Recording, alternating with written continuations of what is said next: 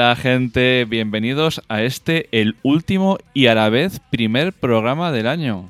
Estamos ya en Año Nuevo y eh, estoy con Carlos, un año más viejo. Vamos a cumplir los dos los 40 este año ya. Y no hacía falta decirlo, no hacía falta. No hace falta decirlo, Carlos. No, no hacía falta. Pero nosotros eh, envejecemos como el buen vino y subimos de nivel. Y qué mejor momento, tío, que, hacer un poquito de valoración de lo que ha sido este 2022 en, en cosas que hemos jugado. ¿Cómo lo ves?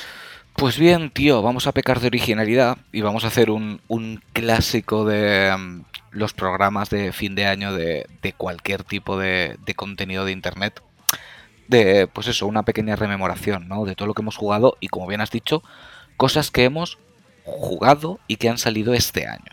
O sea, no vamos a hablar de juegos que nos ha apetecido jugar este año, aunque fueran de años anteriores, ni vamos a hablar de juegos que han salido este año, pero no hemos jugado. O sea que no habéis hablado de este porque no lo hemos jugado. Si Somos no sinceros. Exactamente, si no hubiéramos hablado de él. Todos los que vamos a, a comentar, o lo ha jugado Edu, o yo, o los dos. Y seguro que nos hemos olvidado alguno por el camino, pero segurísimo. Seguro que sí. O sea, yo he cogido varios listados de juegos que han salido este año porque es que se me mezclan, tío. De hecho, he cogido muchos que pensaba que eran de este año y eran de 2021. Pero, pero bueno, seguro que algunos nos dejamos, pero por lo menos los, los más relevantes, yo creo que los tenemos todos bien anotaditos para ir comentándolos. Igual aún así, si se nos alarga mucho, no hablamos de todos. Pero al menos de los más. los que tienen más chicha eh, sí, sí que van a estar. Los chichotes. Los chichotes, exactamente. Sí, porque este año, hostia, yo tampoco diría tanto como hay mucha gente diciendo, oh, ha sido el mejor año de la historia de los videojuegos. No, eh, tampoco, tampoco nos flipemos, que llevamos con unos cuantos años muy buenos. Eh, este tampoco creo que haya sido especialmente superior a, a los últimos años, la verdad. Pues los últimos años ha salido mucha chicha buena. ¿Sabes? Como para, decir eso. De hecho, yo creo que los que están anunciados para el año que viene, muchos ya son superiores a los de este año. O en teoría deberían de serlo. Deberían de. Ojo, que no, no, no queremos más casos cyberpunk. Em, deberían. deberían, pero hasta que no llegue el momento no son ni buenos ni malos. Son como el juego de Schrödinger. Están ahí en el limbo. Exactamente. Son todos juegos de Schrödinger porque yo hay algunos que mm, me, siguen, me siguen oliendo a rancio. Hogwarts Legacy. Por ejemplo, Hogwarts Legacy es un juego que deseo con todas mis fuerzas que me guste. ¿Será el juego que nos mandemos un WhatsApp y nos llamemos cuando empecemos a jugar en plan de... Seguro que sí, para bien o para mal lo vamos a hacer. Y si no lo hacemos también es mala señal. Porque eso es que nos la está sudando muy fuerte. A ver, yo quiero, quiero que me guste. O sea, quiero que me guste porque además el universo de Harry Potter me flipa. Pero me preocupa mucho que, que, salga torcido. Me preocupa mucho que salga torcido. Sí, yo, mira, cuando estaba con mi mujer, que es como una enciclopedia de Harry Potter, y ya me estaba torciendo el gesto y me decía, eso no era eh, así. Eh, eh, pero le gané al trivial de Harry Potter. Y sí, sí, estuvisteis ahí los dos. Yo me quedé ya ahí en tierra de nadie y. Tuvimos una batalla muy dura, pero acabé ganando. También hay que decir, hay que ser un enfermo de Harry Potter con eso porque te preguntan cosas de los cómo se hizo de las películas. O sea, es una barbaridad. Y mal traducido, además. Y mal traducidas algunas cosas, pero sí. A ver, realmente gané de chorra, quiero decir. Era que tuviéramos la suerte de que tocara alguna pregunta que no se fuera demasiado de madre. Pero sí, sí, sí. Ese, juego ese juego va a dar mucho que hablar y seguramente tenemos que hacer algún especial de Harry Potter o algo porque... Sí, y, de hecho hay una cosa de ese juego que me preocupa mucho y es que, em, sea como sea, las primeras críticas antes de que salga el juego lo van a poner como si fuera la rehostia en vinagre. Y eso, me, y, eso me preocupa porque estoy seguro de que va a suceder. ¿Hacemos un chibi al respecto? Probablemente, probablemente. Ya veremos. No, vamos a ver, esto es lo de siempre. Si luego el juego realmente sale bien, pues estupendo, magnífico. El problema es cómo vuelve a pasar lo de siempre. No, este juego es la hostia y luego sale y está partido por la mitad. Em, se pasa cuando llamas al típico fan marca registrada que todo le parece bien y te va a decir que todo es de puta madre y, que todo es maravilloso y luego te das la hostia. No, o cuando la compañía te pasa la versión que no se cae a pedazos para que juegues a esa, ¿sabes? Y te dicen, no, no, el resto está en puta madre, ¿eh? El resto, niqueladas. No te preocupes, te doy esta porque es de las que me sobran copias. Sí, ah, sí. Ya veremos, ya veremos. El juego Legacy va a ser en febrero, pero es que este año en febrero salió Horizon Zero Dawn. Eh, no, ese salió bastante tiempo antes. Hostias. Forbidden West. Forbidden West. ¿Sabes que hay gente que sigue llamando a la franquicia Horizon Zero Dawn? Sí, sí, sí, sí. No, la franquicia técnicamente es Horizon, Horizon. simplemente, o Horizon, como prefiráis. Si preferís eh, pronunciar bien o mal. La H es muda. La H es muda, sí. Hor- Horizon. Juega real, tío. Juega real. Yo ya lo dije en su momento. A mí el primer Horizon me gustó con peros. Porque creo que es un juego que no tenía buen ritmo. Al principio te contaban muchas cosas, te dejaban 20 horas perdido por el infinito. Y luego te contaban toda la historia de golpe casi en las últimas horas. Y a mí eso hizo que se me hiciera muy cuesta arriba a mi edad. De hecho, estuve a punto de dejarlo en su momento. Lo es que tenía curiosidad por saber más y lo acabé. Pero este Forbidden West creo que está muy bien llevado en ese sentido y creo que mucha gente debe de haber criticado exactamente lo mismo. Porque en este precisamente te van soltando la historia continuamente para que en ningún momento pierdas el hilo. O sea, todo tiene una coherencia narrativa muy chula. Yo le perdí el hilo echando hostias. De hecho, me la acabé seis meses después. Porque fue. No, no pongas cara rara, porque fue el juego que tenía metido en la Play 5 cuando me fui a urgencias y estuve en el hospital. Hostia, Sí, de hecho, cuando me tuve que ir a urgencias, me desperté que no podía respirar con el mando de la Play 5 encima del pecho. Sí, sí, eso sí que lo sabía, pero no sabía que estabas jugando a Horizon. ¿Y sabes que he perdido el disco de instalación? Hostia. Estaba tan mal que dije, eh, lo dejo aquí y luego le guardo. Y a día de hoy no lo he encontrado. Y de hecho puedo jugar al juego porque gané un concurso de PlayStation y me, me regalaron la versión digital. Y le tengo ya en, en la Play digital y tal. Pero no he encontrado el disco de instalación, tío. Estaba tan mal que no sé dónde le eché. Hostia, qué putada. Sí, sí, hemos buscado por toda la casa. Yo no sé, yo como estaba medio oído, yo no sé dónde pude acabar. Lo mismo está dentro de un libro o, o está, yo qué sé. A saber, sí. O incluso puede que se te haya caído al suelo y como los juegos deslizan los discos, Sí, fácil es que se te haya metido debajo de alguna de las estanterías del salón o alguna mierda de estas y por ahí ande. pues es lo que dices tú. Ya cuando me le pasé dije, juegazo, pero claro, el final te pide más. Claro, no, no, no, es final final highlight, ¿sabes? Diciéndote, espérate al 3. Espérate al 3, que claro, de momento no han dicho nada. No creo que tarden demasiado en salir. Supongo que será juego de final de generación, prácticamente seguro. Igual de aquí a un par de añitos, tres, lo, lo tendremos, pero joder, es un muy buen juego. ¿eh? Es un Sí. muy buen juego. Lo que pasa es que la gente como que ya se ha olvidado, ¿no? Ya con los últimos juegos que han salido en el año, Horizon parece como en el infinito, de hecho es uno de los grandes olvidados en los GOTI. Que a mí Sí. los GOTI me importan entre cero y nada, pero me hubiera gustado que hubiera un poquito más de representación de ese juego, Sí, sinceramente. es lo que me pasó a mí cuando jugué a él y me le pasé tiempo después. A la gente le, le daba igual que subiera capturas, a la gente le daba igual que subiera trofeos, porque la gente ya haya pasado de él. En plan, ah, mira, está jugando un juego antiguo. Dices, joder, macho. Sí, no, lo de siempre aquí. eh, El juego es relevante las dos primeras semanas. Sí. Y si Luego ha llamado mucho la atención, tres semanas, un mes. A partir de ahí ya a la gente le importa tres mierdas. Sí, sí, sí.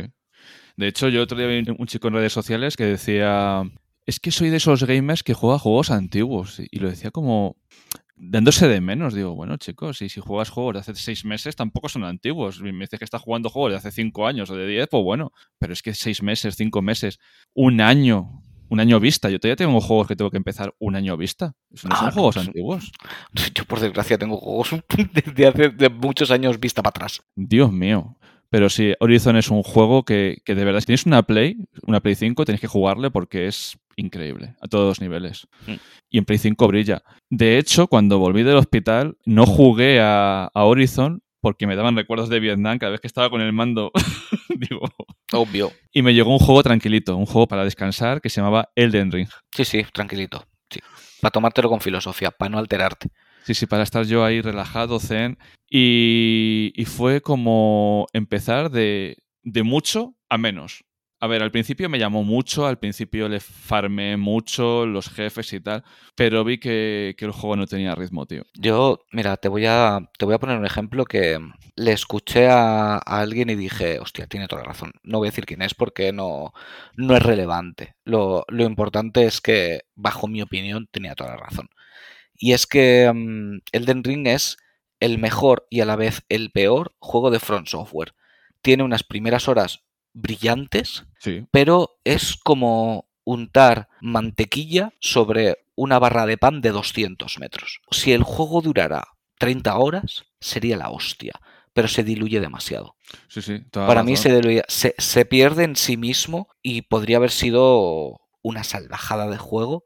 Y ojo, el que lo ha disfrutado, enhorabuena, me alegro muchísimo, es, es, un muy buen juego, ya digo, es el mejor juego de Phono Software, pero a la vez me parece el peor porque creo que, que, que, que es una...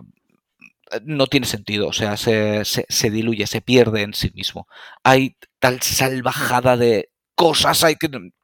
No, te pierde, te pierde. Yo, el momento más épico de un juego de Front Software lo he vivido en Elden Ring, pero estaba acompañado de morralla, de viajes y terminas un momento que tiene que ser un punto clave del juego y te dicen, ah, tienes que buscar a no sé dónde, no sé quién.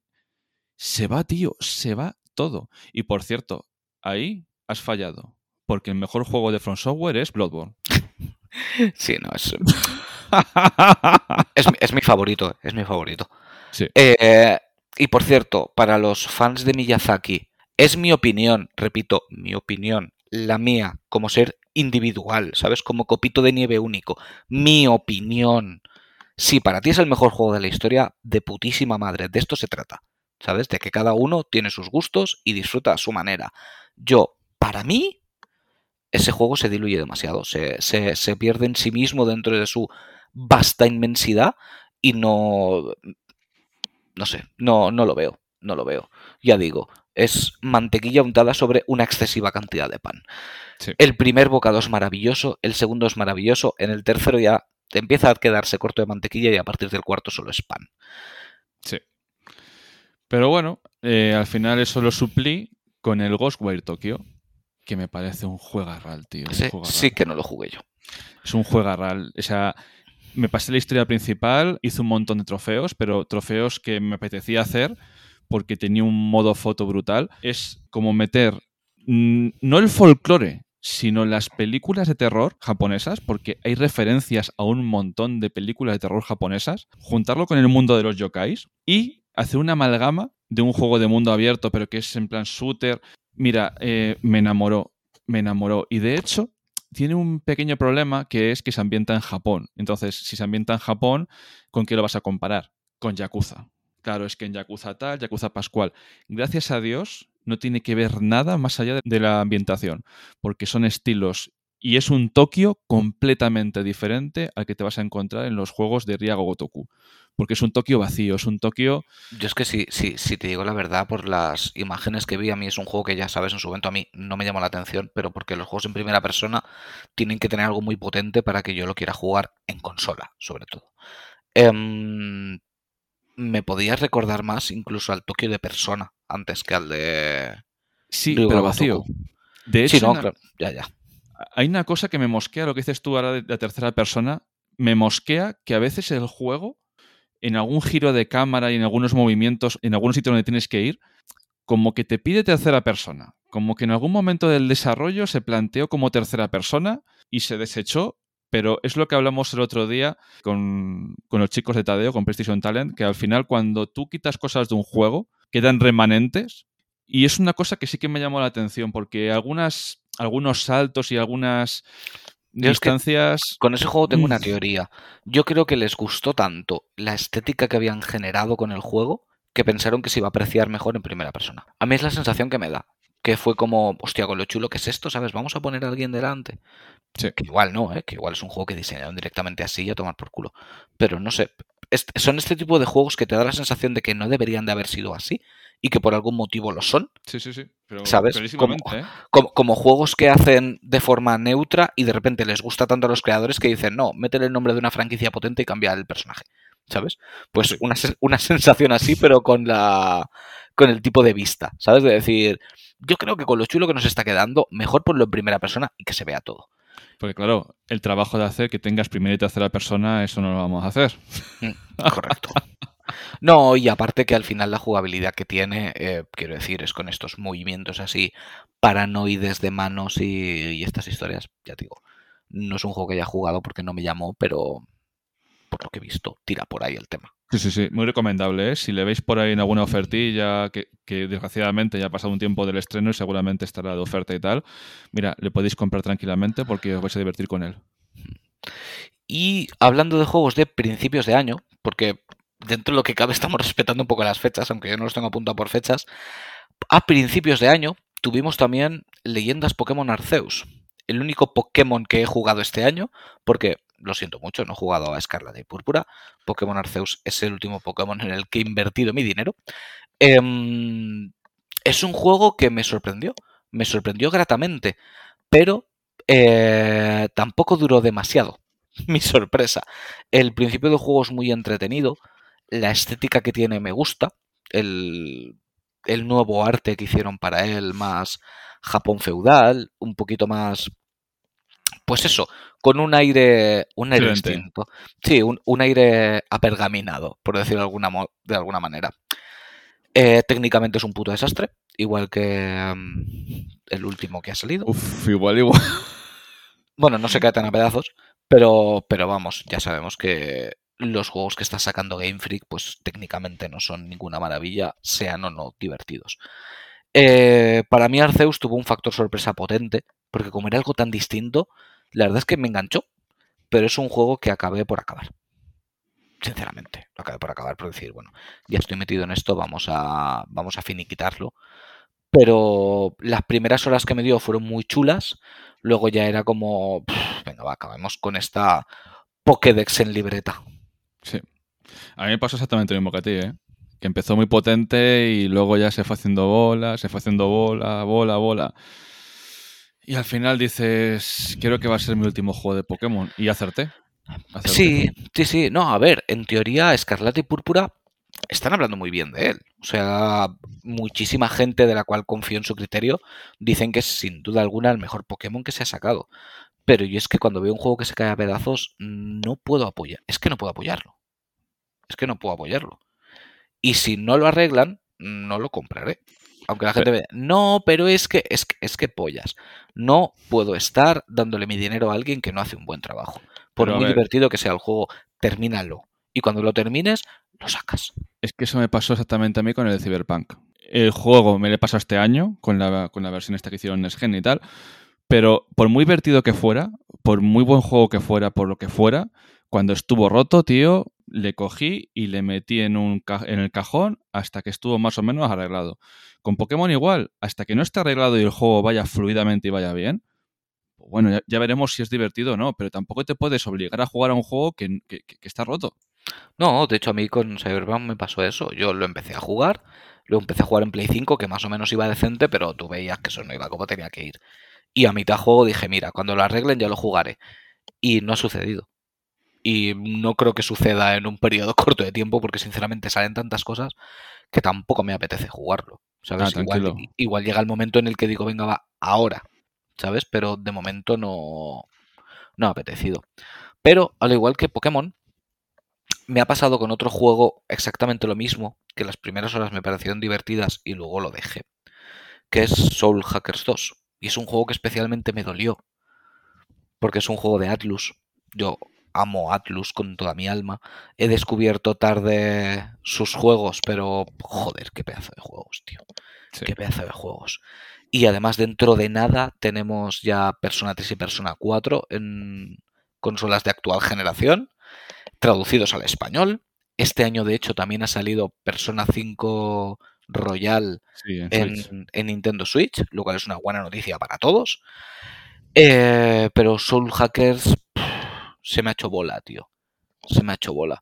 Al principio empecé súper emocionado, tenía muchas ganas. Eh, los personajes me resultaban llamativos, me resultaban chulos. La protagonista estéticamente mola un montón. Pero, pero es un coñazo, tío. Es un coñazo. Las, las mazmorras son tediosas, son iguales. No, no, no he conseguido avanzar. No he conseguido avanzar. Muchas veces digo que si la historia me resulta potente, consigo acabar el juego, pero la verdad es que la historia esta también se diluía un poco y no. No ha sido fruto de mi devoción, por desgracia, porque era un juego que tenía muchas ganas de que me gustara. Le estuve jugando un poco y tal, y me gustó, pero me lo dejé reservado para momentos en los que estoy muy cansado y necesito algo mecánico de jugar y como son las mazmorras tan iguales y tan monótonas, de esto que te pones a jugar y al final estás jugando pero no. Sí. Y, y dije, bueno, pues cuando esté así, me lo pondré. Y me pasó como a ti, sí, que empecé con mucha fuerza, vas pensando en que es Atlus, pero, pero si el juego te dice que no, Es que no. es que no. No Es que no. fuerces. Claro. amigo. No, y es una lástima, porque ya te digo, era un juego al que yo le tenía. le tenía ganazas, eh. Le tenía ganazas. Pero. Pues. Lo dicho, se. mm, se perdió en sí mismo. Sin más. Lo dicho, que no es que sea malo. No, no, no, no, ni mucho menos. Lo que pasa es que tú de, de Atlus esperas cierto nivel. ¿Sabes? Y a yo tengo la sensación de que es un juego, eh, entre comillas, de relleno de cara a la espera de un futuro persona. Porque Atlus, desde Persona 5 Royal, lo que está sacando son reediciones, cosa que entiendo, porque sus juegos, pues, eh, al ser tan de nicho y estar en inglés y algunos incluso salir en consolas menores o portátiles, pues no han tenido la repercusión que pueden tener ahora y de hecho estoy seguro que se van a vender bastante. Espero que se vendan más de lo que creo que se van a vender, pero se venderán. De hecho, eh, el problema de Soul Hacker 2, y de hecho, fíjate que con Tadeo Jones lo hicieron bien porque Tadeo Jones no tenía el número 3 en el videojuego. Tadeo Jones y punto. Aquí es Soul Hackers 2. ¿Qué pasa? Que el Soul Hacker original creo que era de, de la Sega Saturn, que hubo una versión para 3DS o para DS, El Devil Summoners. y al final te metes en una historia que sientes que ya está empezada por otro lado y eso también a la gente no le llama mucho. De hecho es lo que hablamos en el especial este que también le jugué este año, No More Heroes 3, que hice especial hincapié que el 3 no importaba porque era una historia autoconclusiva, pero a mucha gente le tiró para atrás el número 3 en el juego. Entonces, por cierto, juegazo de Suda 51, juegazo que si te gusta lo que es un poquito más diferente, si no quieres ir a sota, caballo y rey de la AAA, es tu juego. Yo me pasé unos buenos ratos con el, con el puto Travis, increíble, sobre todo cuando desbloqueabas los baños, grababas en los baños, las locuras que tenías por allí. El mundo abierto era un poco testimonial, porque tampoco es que fuera muy bueno. Pero bueno, lo importante era las movidas de olla de, del juego este, tío. O sea, era increíble, increíble. Y a mí me viene a la cabeza, mira, que no lo había apuntado. Y este año salió también eh, Kimetsu no Yaiba. Tampoco le había apuntado porque estaba dudando de que fuera entre años. Sí, maravilloso. Yaiba, como, como mínimo para Switch, eh, aparece marcado para, para este año. Igual la versión de PlayStation, PlayStation 5, que es la que yo jugué, eh, salió el año pasado, pero sea como fuere, yo lo he jugado este año. Y, em, y como ha salido en Switch, pues hablamos de él igualmente. A mí es un juego que me gustó bastante. Se nota, se nota la mano de los creadores de los Naruto, quiero decir. Es lo mismo que los Naruto Shippuden, los Naruto Ninja Storm y todo esto. Es exactamente lo mismo, pero con Kimetsu no Yaiba. Pero con un punto muy especial. Pau, un saludo desde aquí. Respeta la banda sonora del anime. Sí, fundamental. Fundamental. Fundamental. Eso lo es todo. Fundamental para que te puedas meter. Sí, es tota- totalmente cierto. Pocas cosas hay que duelan tanto que jugar un videojuego de un anime, que tú tengas la banda sonora del anime en la cabeza y te pongan otra música. Te saca Sí. completamente. No, y además respeta muchísimo la historia, te la cuenta muy bien. Em, es básicamente la primera temporada del, del anime junto con la película. Ahí. Sí, sí, sí, abarca Sí, hasta sí. la hasta la película de Mugen Train. Es una maravilla de juego. Quiero decir, en cuanto salga de la segunda temporada, que saldrá seguro, eh, caerá también. Vamos a ver, es un juego de lucha, tiene sus limitaciones, eh, te va a dar X cantidad de horas, pero esas horas que te va a dar son muy divertidas.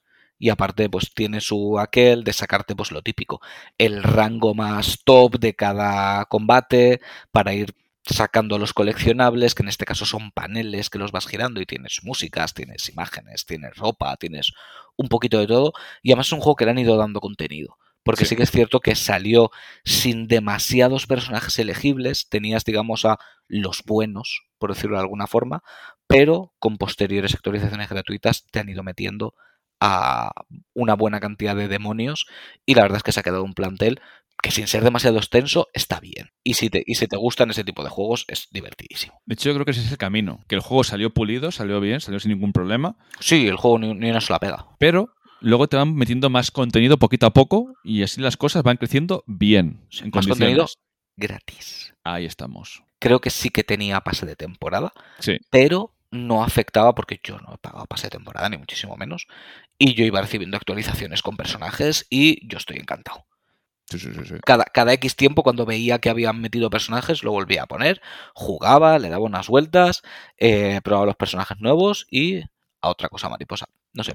Yo es un juego que he disfrutado mucho, que sin ser ningún alarde en ningún sentido, porque no lo es, es un juego normal, es muy, muy, muy divertido. Yo me lo he pasado muy bien. Vamos, juegazo, pero si eres fan de anime, te va a gustar y encima está muy bien hecho. Mira, 10 de 10. Para mí, Sí, sí, sí, sí. A mí me ha dado exactamente lo que esperaba que me diera. Yo quería A un juego a como los, como los Ninja Storm, que me parecían juegos súper divertidos, y es exactamente lo mismo. Es que es eso. pues seguimos con otro. Dale. A ver, Triangle, Triangle Strategy, salió este año, ¿no? Sí, sí, sí, es de este año. El Trian, Trian, uh, Es es tri- tricky de pronunciar. Triangle Strategy, vamos a Triangle decir. Strategy. Triangle.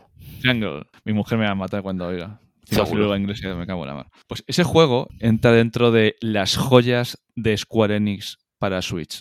Sí. Es que Square Enix está en momentos bajos. Es que Square Enix saca juegos. Es, sea- Square Enix. A ver, ha sacado mierdones, porque ha sacado sí, sí, sí. mierdones. Pero en términos de RPGs clásicos se está luciendo que flipas. En Switch está brillando. Es que está brillando en Switch. Es que está sacando unas joyas porque este juego es bueno. Pero la revisión que hicieron de Life Alive, Es una barbaridad, que también es de este año, lo podemos añadir aquí. sí. Eh, otra barbaridad. es que Square Enix en Switch va uno detrás de otro, tío. Y el próximo Octopath le tengo unas ganas ya espectaculares. Lo tengo reservado, obviamente, porque el primer Octopath es una maravilla. Y para Switch. Para Switch, claro, claro. Sí, sí, sí, Sí, es sí, exclusivo de Switch. Al menos No, no, no. salida es exclusivo de Switch. Se supone que está para todas plataformas, yo creo, ¿eh? ¿El Octopath? El 2 sí. Creo que sí.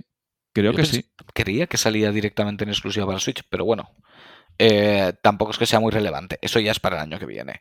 Eh, tanto el Trian- Triangle Strategy como mm, Live Alive, espectaculares ambos. O sea, si esto es tan simple como, ¿te gustan los JRPGs clásicos? Juégalo. Fin de la historia. O sea, no tiene más. Sí. Yo es que fui ahí buscando eso. O sea, porque últimamente, a ver, yo entiendo que el género tiene que evolucionar, que tiene que cambiar mecánicas, que tiene que, que avanzar, pero también me gusta volver a lo antiguo. Y es que ese juego me lo está dando. Y de hecho es la forma de jugar los juegos, buscar lo que el juego te está dando. Y al final, cuando tienes eso, es lo que recibes y es cuando más lo disfrutas. Porque, por ejemplo, vamos a ver ot- otro juego de este año, el Fire Emblem.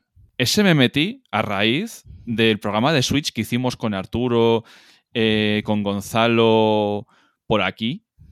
Me lo recomendó Arturo. Igual, o sea, cojonudo. El Three Hopes, el Fire Emblem, vamos, me ha dado muchas horas de diversión, tío. Yo también, otro recomendable de Switch, si le consigues encontrar, claro. Sí, no, no, los Fire Emblem vuelan, pero, pero vamos, de una forma inhumana. Yo es que, por suerte, gracias a Dios, es de, de esas sagas que a mí no, nunca me han llamado la atención. No, no es un género que, que me guste especialmente. Y gracias, porque si no, luego eh, te vuelves loco para comprar los putos juegos. Anda. Porque es una enfermedad lo que pasa con ellos. Si lo que me pasa a mí con Bayonetta, que tú la has jugado, Correcto. pero Sí. yo el 1 y el 2 no les, no les he jugado, pero buscarlos es una odisea y dije, y dije, no me voy a meter en el tercero sin poder tener todos porque soy un obsesivo compulsivo y quiero jugar a todos del tirón. Claro, si yo no puedo obtenerlos, si yo me tengo que registrar en la página de Nintendo para comprar edición física y tal, mm, pasé.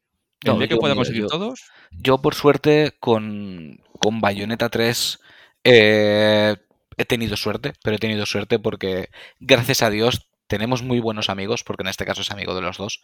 Y yo no conseguí la edición, no conseguí la edición especial, me compré la edición estándar, la, la básica. Y, y antes de acabarme el juego, me llegó un paquete a casa de, de nuestro querido Guzmán de, de Gumi, de Impact X64, su canal de YouTube, por favor, echarle un ojito que es todo sobre Nintendo y, hace unos vídeos espectaculares. Y, y él consiguió, tenía miedo de perderla porque es muy fan de Bayonetta, y la compró en dos sitios. Y le llegaron las dos y me mandó una para mí. Y le estaré eternamente agradecido porque además no me la quiso ni cobrar. Me dijo, tío, ya las he pagado. ¿Sabes? Para ti que, que yo sé que tú la vas a apreciar. Y hostia, sí la aprecio, tío. Espectacular. Además, la edición súper cuidada, súper bonita. Te viene con tres portadas para que sean los tres juegos iguales, tanto el 1 como el 2 como el 3. Em, como aquí no había salido el 1 en versión individual, iba incluido en el- con el 2, te venía una caja aparte de Switch para que le metieras tú la portada del 1 y así los pudieras tener todos en físico, juntitos, en un expositor. Em, está muy bien hecho. Es, Sí. es como se tienen que hacer las cosas. Aparte que no era una edición especial, cara. Yo, de hecho, es lo que te he dicho antes, que a mí me gusta tener todos juntitos. Hmm. Y este día 25 de Navidad me ha llegado la saga Mario and Rabbids enterita. El Kingdoms Battle y el Spark of Hope. Le he podido pegar unos cuantos, unas cuantas horas a cada uno. Son opiniones mm, muy tempranas del juego, pero hostias, el Spark of Hope es cojonudo, ¿eh? O sea, el 1 es bueno ya, pero el 2, o sea, pule todo lo que tiene el primero y lo hace mucho mejor. Súper, súper, hiper, mega recomendable si tienes Switch eh, jugar esos juegos, porque es que es una maravilla, tío, es una maravilla. Sí, no, de hecho, el, el- el mayor cumplido que le hacen a, a los Mario and Rabbids es, es el juego de Ubisoft que menos parece de Ubisoft. Sí, sí, es que es, no sé, o sea, es que es un juegarral, tío, a nivel de, te voy a decir de guion, pero a nivel de personajes, a nivel de, la, de las Es- cosas que pasan. Está, muy mimado. Se nota que es un juego que se, se le ha tratado con muchísimo cariño. Está, está muy mimadito. Pues tío, ahora te voy a proponer que hagamos un pequeño stop de, llamemos los juegos estándar, y vamos a dedicarle una pequeña sección antes de irnos a, a los últimos juegos de los indies de este año. Los más importantes, porque ha habido Porque- juegazos, ¿eh? Exactamente, no los quiero dejar para el final, quiero que estén en medio, por si alguno a mitad dice, ah, me cansa de escuchar a estos dos tontos. Es que ya se haya comido los indies, porque, porque este año ha salido mandanga muy interesante, sobre todo de terror. La Sí, gran sí. mayoría eh, de terror, lo cual pues me, me enorgullece muchísimo, y más me enorgullece que algunos de los que vamos a nombrar son de gente que ha pasado por aquí y se han convertido en amigos nuestros. Y, y es maravilloso porque apoyar la industria española es una pasada. Pero si encima se acaban convirtiendo en amigos tuyos, eh, Sí. es infinitamente mejor apoyarlos porque lo haces con, con más cariño todavía, ¿no? Ya lo haces con cariño, pero, pero lo haces con más. Y vamos a empezar con, con Insomnis, por supuesto, de nuestra querida Virginia y, y Gonzalo. Gonzalo. Em, ¿Qué ¿Qué vamos a decir ya? vamos a decir de Insomnis? Eh, pues un juegazo, un juegazo. Terror en primera persona. Bueno, terror. Mm, Tensión. Sí. eh, jugadlo, jugadlo, de verdad. Eh, si os gustan los, los juegos angustiosos, atmosféricos. em, es que no sé cómo definirlo, tío. Es que es. es que es el problema de Insomnis, que es complicado de definir. Eh, tíos, es barato. Está en físico. Es una edición cuidadísima que lleva un montón de cositas. Eh, compradlo, sin más. Compradlo. Sí. ¿Te gusta el juego de terror? Cómpratelo. Que además estás apoyando a la industria española. Sí, y además que tiene un montón de detalles. Yo me lo he pasado pues cuatro o cinco veces ya y no estoy exagerando. Y siempre ves un detalle nuevo, tío. Siempre ves un detalle en alguna nota, en alguno de los juegos, en puzzles. Puzzles de verdad. No como otras cosas que llaman puzzles y tal. Puzzles cuidados, personajes cuidados. Mira, es que, ¿qué decir del juego, tío? Es que, Sí, además son juegos que son agradables de rejugar porque mm, si te gusta la historia como es cortita, te lo puedes pasar en dos, tres horitas. eh, se agradece de vez en cuando volver Sí. y, y darle una pasadita nueva e ir descubriendo cositas. Al igual que con Tape, otro de, de nuestros bebés, Sí. de Nuestros amigos de, de Black Chili Goat, otros cracks, otros genios eh, que han pasado por aquí. Esperemos que vuelvan a pasar. No deberían de tardar mucho en volver a asomar la patita. Eh, pues otro juegardo, tío. Otro, otro puto juegarral, otro juego de, de, de tensión con la maravillosa mecánica de la cámara de vídeo. Que te crea unos puzzles que son espectaculares. Sí. Rebobinando para adelante, para detrás, moviendo, jugando con el entorno. Em, es muy complicado de explicar, la verdad, pero es, es maravilloso. Es que tiene, a nivel musical, qué decir de Pau. A nivel de historia, qué decir de Masa. Eh, a nivel de mecánicas, qué decir de Miguel. Si es que Un, un doblaje espectacular, muy, muy, muy, muy chulo. Está cuidado al milímetro. Eh, lo mismo, la edición física es una pasada. Está súper bien cuidada. te continúe la historia Correcto. Y continúa la historia. con la cartita. Sí, sí, sí, sí, sí, sí. Que la edición especial tiene. Pues eso. Compradlo. Sí. Así de simple. Compradlo. Y de ahí pasamos a un juego que a mí me flipó. Que vino con polémica debajo del brazo por el tema de la censura, que al final no fue para tanto. Que es Marta is Dead. Es un juego que, si no recuerdo mal, creo que era de un estudio italiano. Creo que eran italianos. Em, sí. De verdad. A mí es un juego que me gustó muchísimo, me lo pasé muy bien. También tiene una mecánica muy interesante con una cámara de fotos en este caso. Em, una historia de dos gemelas, una de las cuales muere y su hermana tiene que averiguar qué leches ha pasado en una familia que está hecha una putísima mierda. Y joder, me lo pasé muy bien. También es un juego cortito. Igual no recuerdo exactamente cuándo tardé, pero a lo mejor es un juego de 5 horitas, 6 horitas, pero que se te pasan volando y merece muchísimo, muchísimo la pena. Y también salió en, con su edición física y yo sin duda no, no puedo dejar de recomendarlo también. Sí, tío. Es que, mira, con juegos de terror, Oxide de Room, tío, que también le trajimos al programa. Igual, muy cuidado, procedural, aprovechaba las limitaciones, como hacía Silent Hill, aprovechaba las limitaciones para crearte una historia. Cada vez que morías, iba cambiando el entorno. Y encima se ha anunciado segunda parte, que están usando captura de movimientos, que están sacando eh, todo, bueno, que están sacando no, que han sacado ya todo el modelo de todo Jingles, porque va a volver como Doc. Eh, ¿Qué decir, tío? Si es que encima tenemos juegos buenos y, y van a más. Pues sí, además de verdad.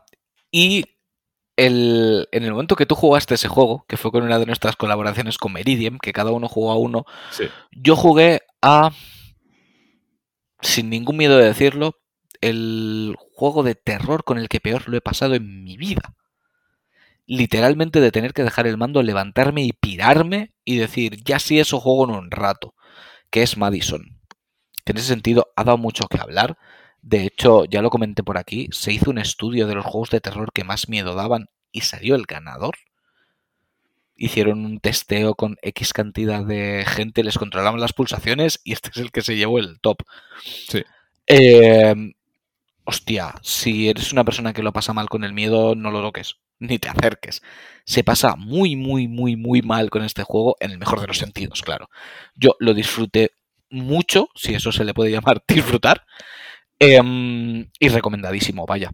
Recomendadísimo por todas partes. Y otro juego que curiosamente también tiene una cámara de fotos implicada en el argumento. Sí, yo tengo en casa unas cámaras de fotos antiguas con, con películas y no las quiero revelar porque he jugado demasiado indie, tío. Sí, por lo que pueda pasar, ¿no? A ver, No a ver qué te sale de ahí. Ostras, pues yo estoy jugando a uno ahora también que se llama No Dot Open. Do not open, sí. Joder, estoy con el inglés. O sea, esto me va a costar el divorcio, te lo digo yo. Cojonudo. Cojonudo. O sea, de verdad, mejor definición que esa, ninguna.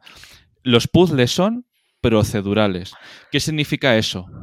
Que vas todo el rato prestando atención al juego. No es eh, este puzzle va así y ya voy rápido y lo soluciono y no. Las respuestas cambian. Te hace estar en el juego. Te hace ir con cuidado. Te hace eh, apuntarte en una libretita cosas, porque hay un puzzle que es con, con código Morse y cambia. Y estoy yo con el juego encendido, la libreta y apuntando la clave en Morse, que cambia con cada pasada. La historia está muy bien y de gráficos está espectacular porque encima ya no es que te meta dentro del juego, es el sonido. Porque juega con la música y juega también con los silencios, que ves que fuera está lloviendo, oyes ruidos, ves como algo se acerca. Tío, es que estamos de enhorabuena con los juegos indies de terror. Este Sí, yo, es- yo es un juego que quería probar por circunstancias, no ha habido, no ha habido manera. Ya cuando tenga tiempo lo, lo probaré porque, porque me he quedado con las ganas y además me sabe muy mal porque es un juego del que se habló la semana que salió y no se ha vuelto a hablar. se y son- volverá a hablar. Y son cositas que, que me dan mucha pena, tío, porque dices, joder, se nos llena a todos la boca hablando de indies, los indies, los indies, los indies, pero luego no hacen ni puto caso. Así que, por favor, si os gustan, compradlos, tíos, compradlos. Que está muy bien el postureo de, "Ah, yo juego muchos indies, pero, hostia, luego no los compráis, ¿sabes? Darles amor que, que se lo merecen. Em, al igual que otro juego que a mí me gustó muchísimo, que comentamos también por aquí, que es el Vértigo de Alfred Hitchcock. Sí. Hostia, qué bueno, tío, qué bien me lo pasé.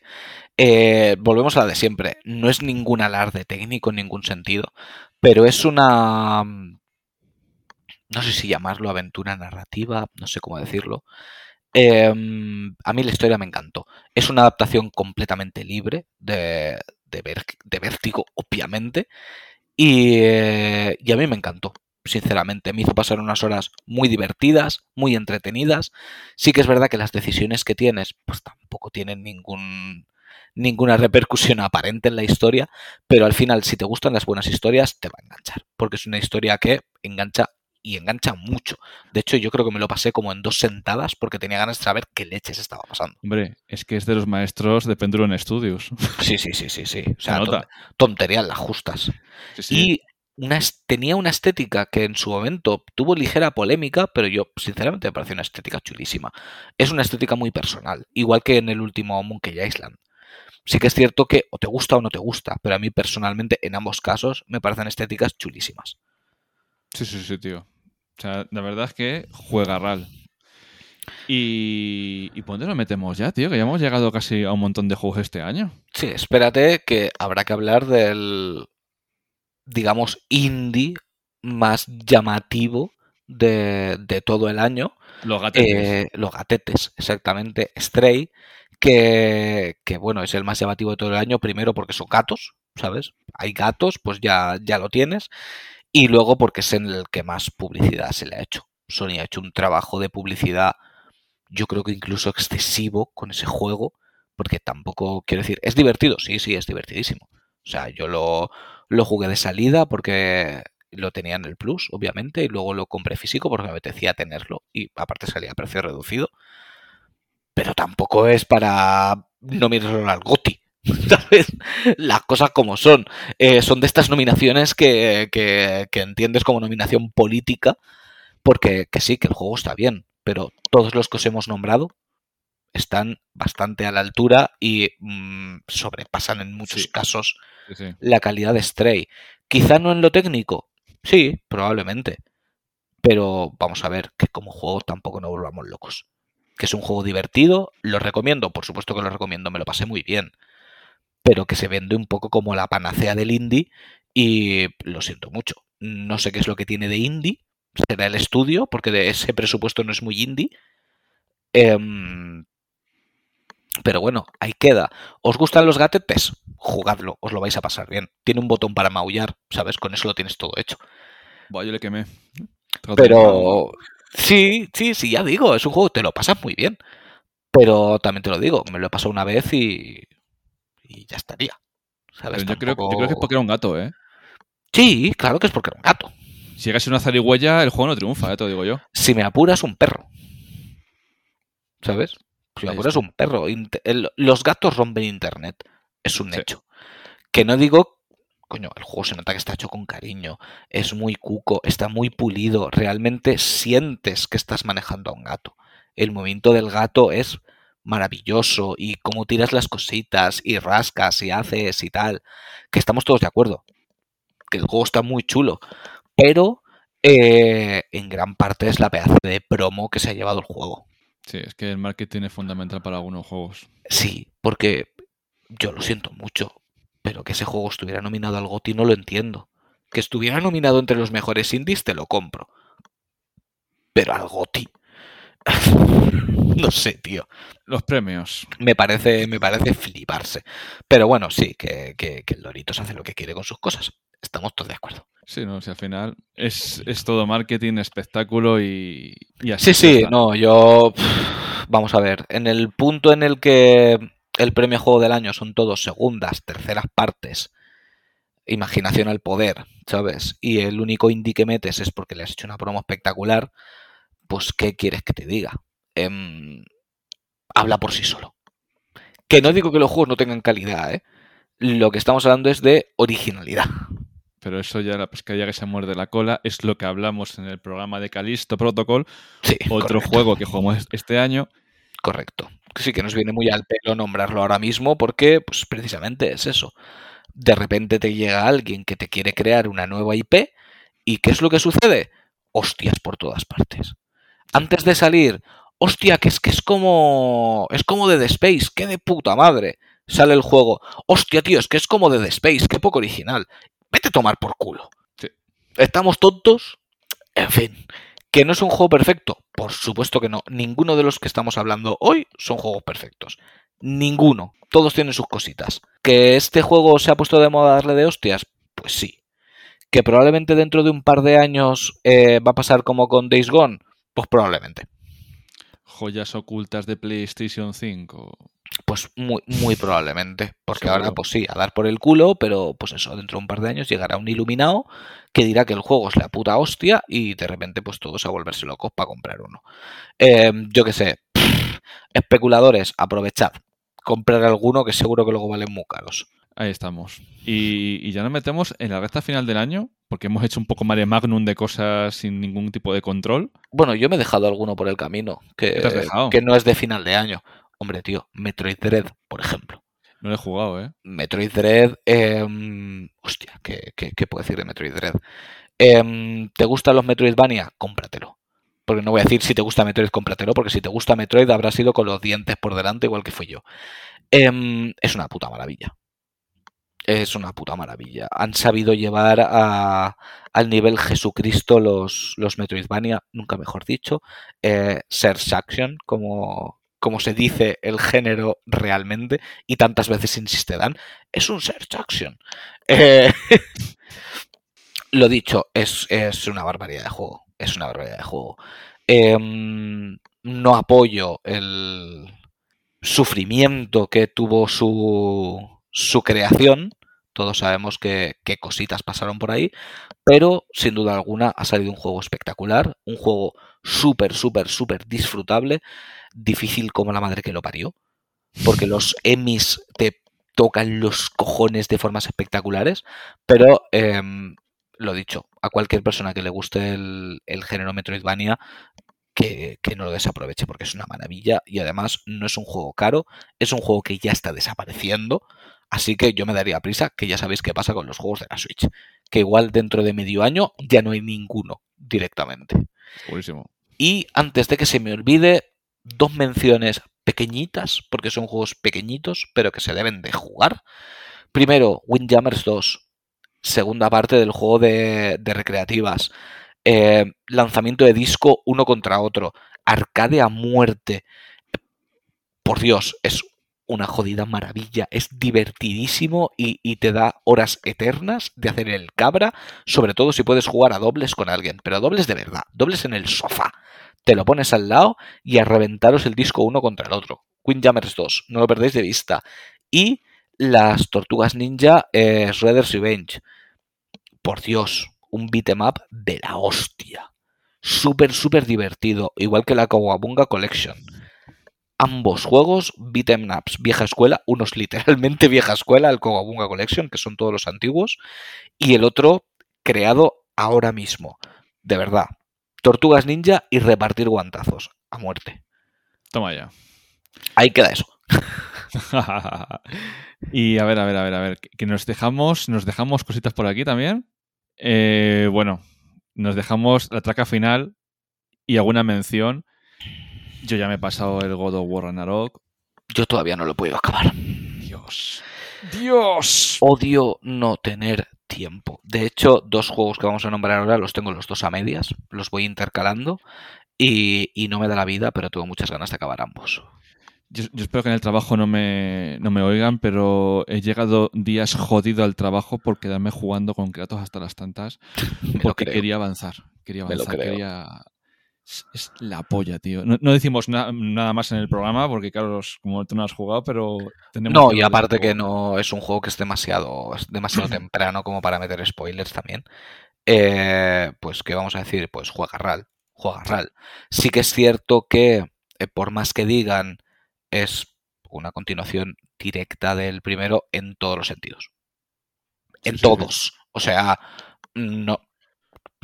Que no quita que no sea un juego RAL, pero no innova en absolutamente nada. Es exactamente el primer juego, otra vez, para acabar la historia. ¿Que la historia mola un montón? Sí. ¿Que repartir de hostias con eh, Kratos mola muchísimo? Por supuesto. ¿Que cuando manejas a Atreus te aburres? También. Pero, es verdad, yo me aburro cuando cojo a Atreus. Me interesa la historia, no manejarle. Pero, pero sí, pero es un juegardo como la copa de un pino. Pero como la copa de un pino. Eh, la banda sonora es un espectáculo. Nunca ha sido tan divertido repartir hostias con Kratos. Em, un imprescindible, sin duda alguna. Genial. Y este mes eh, también ha salido otro juego muy importante porque estamos con Square Enix a topes, Mm. que es el Crisis Core Reunion. Sí, que mi opinión de este juego probablemente sea bastante más Uf, polémica que la tuya, quizá. Pues yo este juego me le estoy fumando entero y creo que es fundamental y de hecho creo que si lo han sacado aquí, porque hubo discusión en plan de eh, es que este juego no le puedes jugar antes del, del, del Rebirth, es que este juego le tienes que jugar después. Digo, si Square Enix ha programado el juego para que salga ahora antes del Rebirth, es porque quiere que le juegues antes que el, que el Rebirth. De hecho, yo, el de la PS Vita, ¿puede ser? Estaba antes en PS Vita. SP. PSP, no le jugué. O sea, voy de nuevas, pero hay cosas que yo no sé si estaban en el original, pero Es exactamente igual. cuadran, mm, no sé. De hecho, yo tengo una teoría de, de cómo va a acabar el juego y me imagino que no va a acabar igual que el de la, que el de la PSP. Hombre, yo hasta, hasta donde he jugado, porque es el otro juego que estoy jugando ahora, el que estoy intercalando con God of War, hasta donde yo he jugado es exactamente igual. Y por lo que tengo entendido, no han cambiado nada. Que igual luego me llevo una sorpresa, pero en principio no han cambiado nada. Em, ¿Por qué digo que mi opinión quizás es un poco polémica? Primero, porque yo nunca he sido fan de Zack.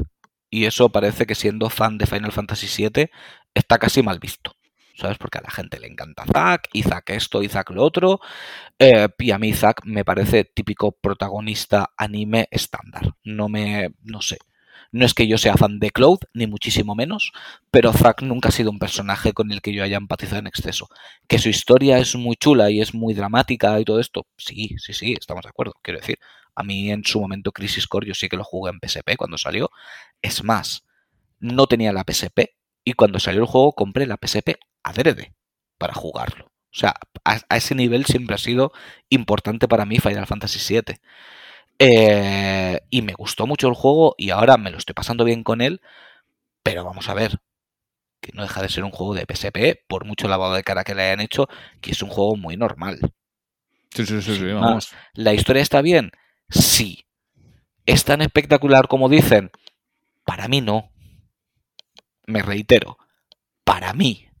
Porque Zack es un personaje que a mí nunca me ha impactado especialmente. Eh, creo que la excusa del juego, basándose tantísimo en filosofía mal, porque yo la llamo así, la filosofía mal japonesa, porque hay veces que la hacen muy mal, de, de la primera escena del puto Final Fantasy VII que se ve el cartel de Loveless, que te hagan un juego que toda su filosofía se base en eso, hostia, tío, joder. Porque anda que no le dan vueltas al Loveless de los huevos y, las frases y la historia y todo lo que tú... No sé, no sé, no... mm, Yo no soy especialmente fan de, las historias ampliadas de Final Fantasy VII. Esta es la mejor, sin duda alguna. porque si la comparamos con of Cerberus, por ejemplo, o por la fumada que fue Advent Children, pues esta por lo menos tiene más chicha, ¿sabes? Pero tampoco me ha parecido nunca ninguna ninguna locura. Sí, fumada, fumada, pero que, que, es canon porque cuadra con... El... No, claro que es canon. O sea, cuando salió era canon y sigue siendo no, no, canon. la de Advent Children. Advent Children es la precuela del remake. Ah, Advent, Advent Children yo espero que nadie la considere canon, sinceramente. Era una excusa más para sacar a, a Claudia Sephiroth dándose de hostias y, y, fin de la historia y sabían que iba a vender como churros.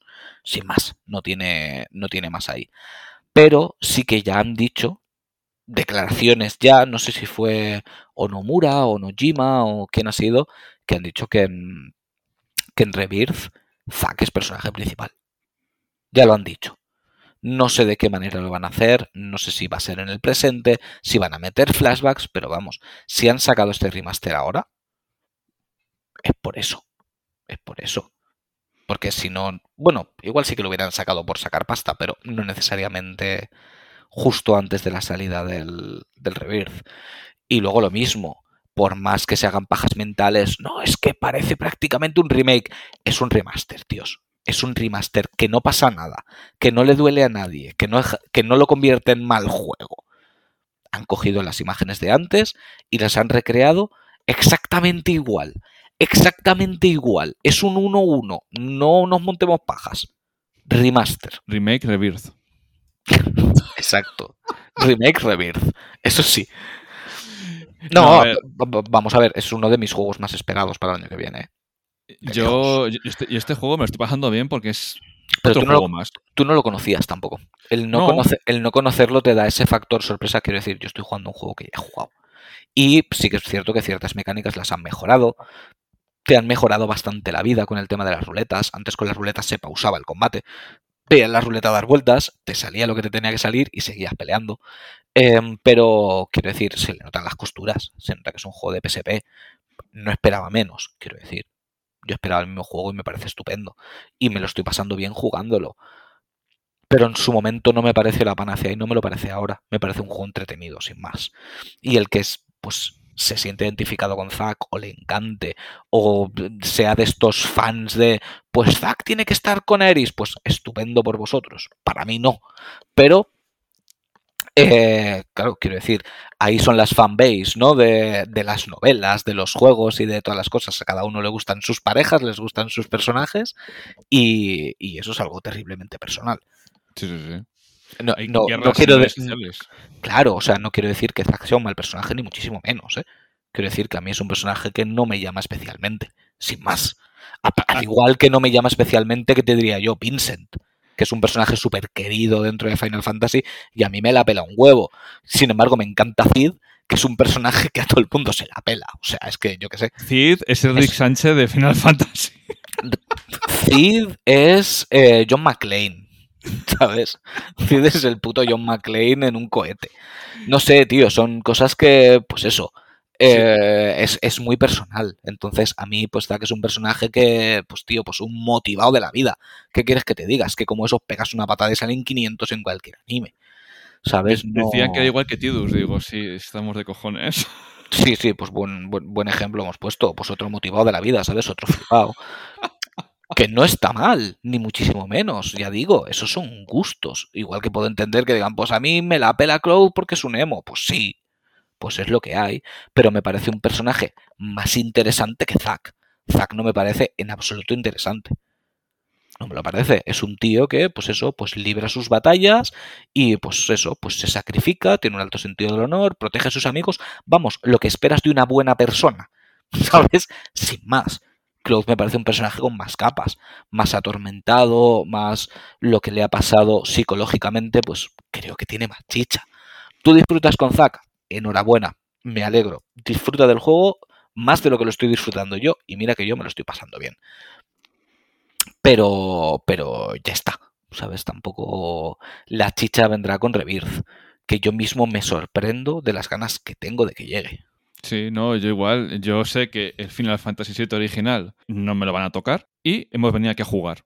Entonces, todo lo que me muestren va bien. ¿Es que te estás cargando la franquicia? No, eh, yo tengo mi historia que tenía un principio y un fin. Esto es algo nuevo. De hecho, de hecho, nos quejamos de que, por ejemplo, Last of Us, el remake, es un remake 1-1 y dices, a ver, es que al final, mm, si ya has jugado un juego y buscas algo, algo nuevo, pues es una forma muy es que bonita. Al final es que no vas a contentar a nadie. Haces Claro. un 1-1, se quejan. Lo cambias, se quejan. Claro, es que cada uno lo va a querer a su manera. Eh, luego, cambios sutiles, es que no han arriesgado. ¿Sabes? Pues, ¿qué quieres que te diga? Pues dependerá del juego, te importará o no te importará. Yo, por ejemplo, hoy no hemos hablado de The Last of Us parte 1, porque yo no lo he comprado. Ni yo. Porque yo es un juego que no me llamaba la atención volverlo a jugar. Lo jugué en PlayStation 3, lo jugué remasterizado en PlayStation 4. Lo siento mucho. Por bien que se vea, no me apetece volver a pagar 70 pavos por el mismo juego por tercera vez. ¿Sabes? No me, no me apetece. Quizá cuando esté a 20 euros, porque hayan pasado un par de años, pues me lo compro y lo vuelvo a jugar porque ya hará mucho que no lo toco. ¿Qué te dije a ti en el programa de Cristo Protocol? Me vi 15 minutos del Death Space y dije, "Mm, me bajo de este barco. Claro, Que es lo que dices tú, 70 pavos en los tiempos que corren. correcto. Prefiero apoyar otro juego, tío. No, es un, juego, es un juego para fans. Ya está, para fans. Y para gente que, ahora que va a salir la serie, tal y como se acabe la serie, digan, hostia, vamos a comprar los juegos. Y se van a encontrar con ese. Claro. Porque no te preocupes que cuando salga la serie harán alguna promo. O lo bajarán un poquito de precio, o lo empezarán a anunciar otra vez, o algo de esto. Ojo, que me parece totalmente lícito, ¿sabes? Pero me parece más bien un juego para eso. Sí, claro. Eh, y sin embargo, mira que yo en su momento el remake em, lo disfruté una barbaridad, pero a la vez me cabreé cuando se acabó. Porque ese sin corazón gigante todavía me duele. Y algunas incongruencias, ¿sabes? Como darle de guantazos a Barrett, eh, salvarlo para luego volverlo a reventar a guant- Son cosas que no entiendo. Pero, pero fuera de eso, coño, es que es lo que acabas de decir, que ya lo comentamos en su momento cuando hablamos de Final Fantasy. El clásico ya lo tenemos. El clásico no nos lo toca a nadie. Sí. Es que, es que está ahí y lo puedes jugar todas las veces que quieras. Yo, de hecho, lo tengo en tantas plataformas que parezco un puto enfermo. Lo tengo en casi todas las plataformas que ha salido, lo he comprado. Em, dame algo nuevo, a ver qué tal. Sí, claro, yo estoy dentro del barco. Vamos, a- vamos allá. A ver qué se le ha ocurrido a Sephiroth esta vez, que al final, por méritos propios, se va a convertir en el manipulador más grande de la historia de los videojuegos. Sí, sí, sí. Porque si ya era manipulador en el 7, ahora que sabe lo que ha pasado en el 7 y está intentando evitarlo, a ver qué barbaridades hace. De hecho, tío, yo jugando al, al Crisis Core, hay reacciones de Sephiroth, que es lo que dices tú, a ver, que es un juego de, de PSP y es exactamente un 1-1, pero hay momentos que le ves y dices, ¿este cabrón sabe lo que va a pasar? No sé, tío, es que me da un mal rollo en el, en el Crisis Core, me da un mal rollo Sephiroth porque no sabes por dónde va a salir. O sea, Claro, es que también la cuestión es que mm, en el Final Fantasy VII Sephiroth no sale casi. Y es, Claro. es, es parte de, de- de su aura, ¿sabes? El que tú no sabes prácticamente nada de él. Solo sabes que es el mejor guerrero que ha habido en todos los tiempos, que se le ha ido la puta olla y cada vez que aparece te revienta. Entonces, claro, es una figura más, más enigmática, más tal, y quieres saber más de él. Entonces, pues en este, pues sabes más de él y a mí en algunos momentos me flipaba y en otros momentos me decepcionaba. Pero es que eso es inevitable porque cada uno en su mente, eh, su Sephiroth es de, es de una forma. Al igual que cuando empecé a jugar el remake, yo estaba hasta la polla de que Sephiroth saliera en todos los putos momentos. Es que para todo te sale. Y está todo el rato comiéndote la olla y dices, tío, ya basta de abusar de él. Que parte de la magia era esa, que sabías muy poco. Pero claro, si te lo planteas desde el punto de vista de que Sephiroth ya sabe todo lo que va a pasar y te está manipulando, tiene que aparecer para manipularte. sí. Entonces, claro, si lo ves desde ese punto de vista, dices, vale, ahora lo entiendo. Me sigue sin gustar que salga demasiado. Pero, y ojo, me parece uno de los mejores malos de todos los tiempos, ¿eh? Ojo. sí, sí, sí. Quiero decir De que hecho, yo tío- soy increíblemente fan. Dime. De hecho, eh, antes que se me olvide, pues se me lleva viendo cinco veces, un juego que he jugado este año, el Final Fantasy Origins. Mm, ya, A ver, a mí me ha encantado. Es cogerte el Nio, si has jugado al Nio, sabes a lo que te enfrentas, pero le han metido un sistema de trabajos muy bueno. Han optimizado la fórmula que es Nio y encima le han dado una papina eh, por encima de eh, Final Fantasy, una patina, perdón, de Final Fantasy. Como producto, así, me encanta. Y de hecho, ¿te acuerdas que lo dije en el programa de Final Fantasy? Dije, este juego va a tocar el lore del universo de Final Fantasy. Y van a sacar el año que viene una expansión y así es. O sea, es un juego que al principio, si tú no has jugado a él, te piensas que va a ser de una forma, cuando juegas a él, empiezas a ver detalles. Y no es que te cambie la vida, tío. O sea, no es el, un Final Fantasy oculto que, es, una joya. es, que no todos los juegos son para que te cambie la vida ahí estamos. Es un, juego muy divertido, pero que si te gusta el lore, vas a decir, hostias, aquí hay chicha. A mí me gustó. Yo ya te digo, es un juego, como, como he comentado con otros, que de base no me llama la atención, pero yo qué sé, pues eso, cuando esté a 20 euritos, una cosita así, eh, lo acabaré pillando seguro y cuando sienta que es su momento le daré una oportunidad por desgracia, casos como ese hay demasiados en mi estantería de juegos esperando tener su oportunidad, pero bueno, para eso están, ¿sabes? Para, para ser jugados cuando, cuando diga, ahora me apetece jugar. Yo es un juego que cuando vi los trailers no me llamó nada la atención. Si lo voy a jugar es porque hay tres, cuatro personas clave, tú incluidas, que me han dicho, merece la pena como mínimo que le des la oportunidad. Luego ya si no te gusta, es otro rollo, pero merece la pena que inviertas al menos unas horas de tu tiempo en probarlo. Y, así será. Llegado el momento lo probaré, prometido. Este me da pena porque es el Calisto Protocol, creo que fue de marzo, porque es que fue salir y en las dos primeras semanas de, del Final Fantasy Origin se llevó una de palos. hicieron Creo que ya se llevó palos. Sí, tío, pero, pero, pero descomunales. Es que no sé dónde estamos llevando. Mm, al final el juego acabó casi a 30-40 euros mm, cinco semanas después, porque al final se le reventó, tío. Se le reventó. Y es que no está pasando ni con uno ni con dos juegos. Está, está pasando con muchos juegos, está pasando con muchos juegos. Y, mm, hay muchos que yo creo que se merecen la, oportunidad. Mira, por ejemplo, eh, ¿qué ha pasado con, con Sonic? Otro que. Con Sonic ha pasado eso, también tengo que decir. Yo es un juego del que esperaba entre poco y nada. Porque yo todo lo que vi de él aún siendo fan de Sonic, hostia, te hace difícil ser fan de Sonic todo lo último que ha ido saliendo. Las cosas como son. Pues yo creo que los últimos Sonic que disfruté fueron los Adventure. Eh, sin contar Sonic Mania, porque Sonic Mania no lo considero parte de, de los juegos del Sonic Team. ¿Sabes? Yo espero que el Sonic Team sea el que tire para adelante. ¿Sabes? Tiene cojones que vengan, entre terribles comillas, unos niños a decirle a Sega cómo tiene que hacer sus putos juegos y estampárselo en la cara. Porque ese juego se lo estamparon en la cara, porque es un juegarral. O sea, es una puta barbaridad. Em, y, eh, y, yo lo voy a jugar. Pero me da mucha pena que la gente que, que confió en Sonic y en el Sonic Team, cosa que yo no hice, y lo comprara día uno, viera que en dos semanas el juego vale la mitad y que en tres semanas un poco menos. Es duro. Es duro, porque es que la propia compañía te está diciendo que no confía en el puto juego. Porque eso es así. O sea, eso es que la compañía te está diciendo no confío en mi juego. Porque, que yo sepa, corrígeme si me equivoco, God of War no ha bajado de precio. Que va, que va. Y salieron la misma semana. Si se vende, no va a bajar, esto digo yo. Por eso te digo, eh, quizá no es el mejor ejemplo del mundo, ¿sabes? Pero yo que sé, Crisis Core no ha bajado de precio todavía. Em, me parece feo. ¿Está bien porque más gente se lo ha comprado? Por supuesto que sí. Pero em, todos sabemos que las ventas más importantes para las compañías son el primer mes, porque es cuando venden el grueso de, de sus cifras. El 70% de los beneficios que se lleva un juego es en el primer mes. Luego ya los juegos bajan de precio, son ventas un poquito más residuales y salvo que sea el típico juego que pega el petardazo mucho tiempo después porque de repente la gente se da cuenta de que es un buen juego, lo normal es que ya no genere tanto beneficio. Y es una pena. Pero yo le quiero dar una oportunidad. Me han dicho muchas cosas buenas de ese juego y como no espero que sea la gran cosa, probablemente me lo pase muy bien.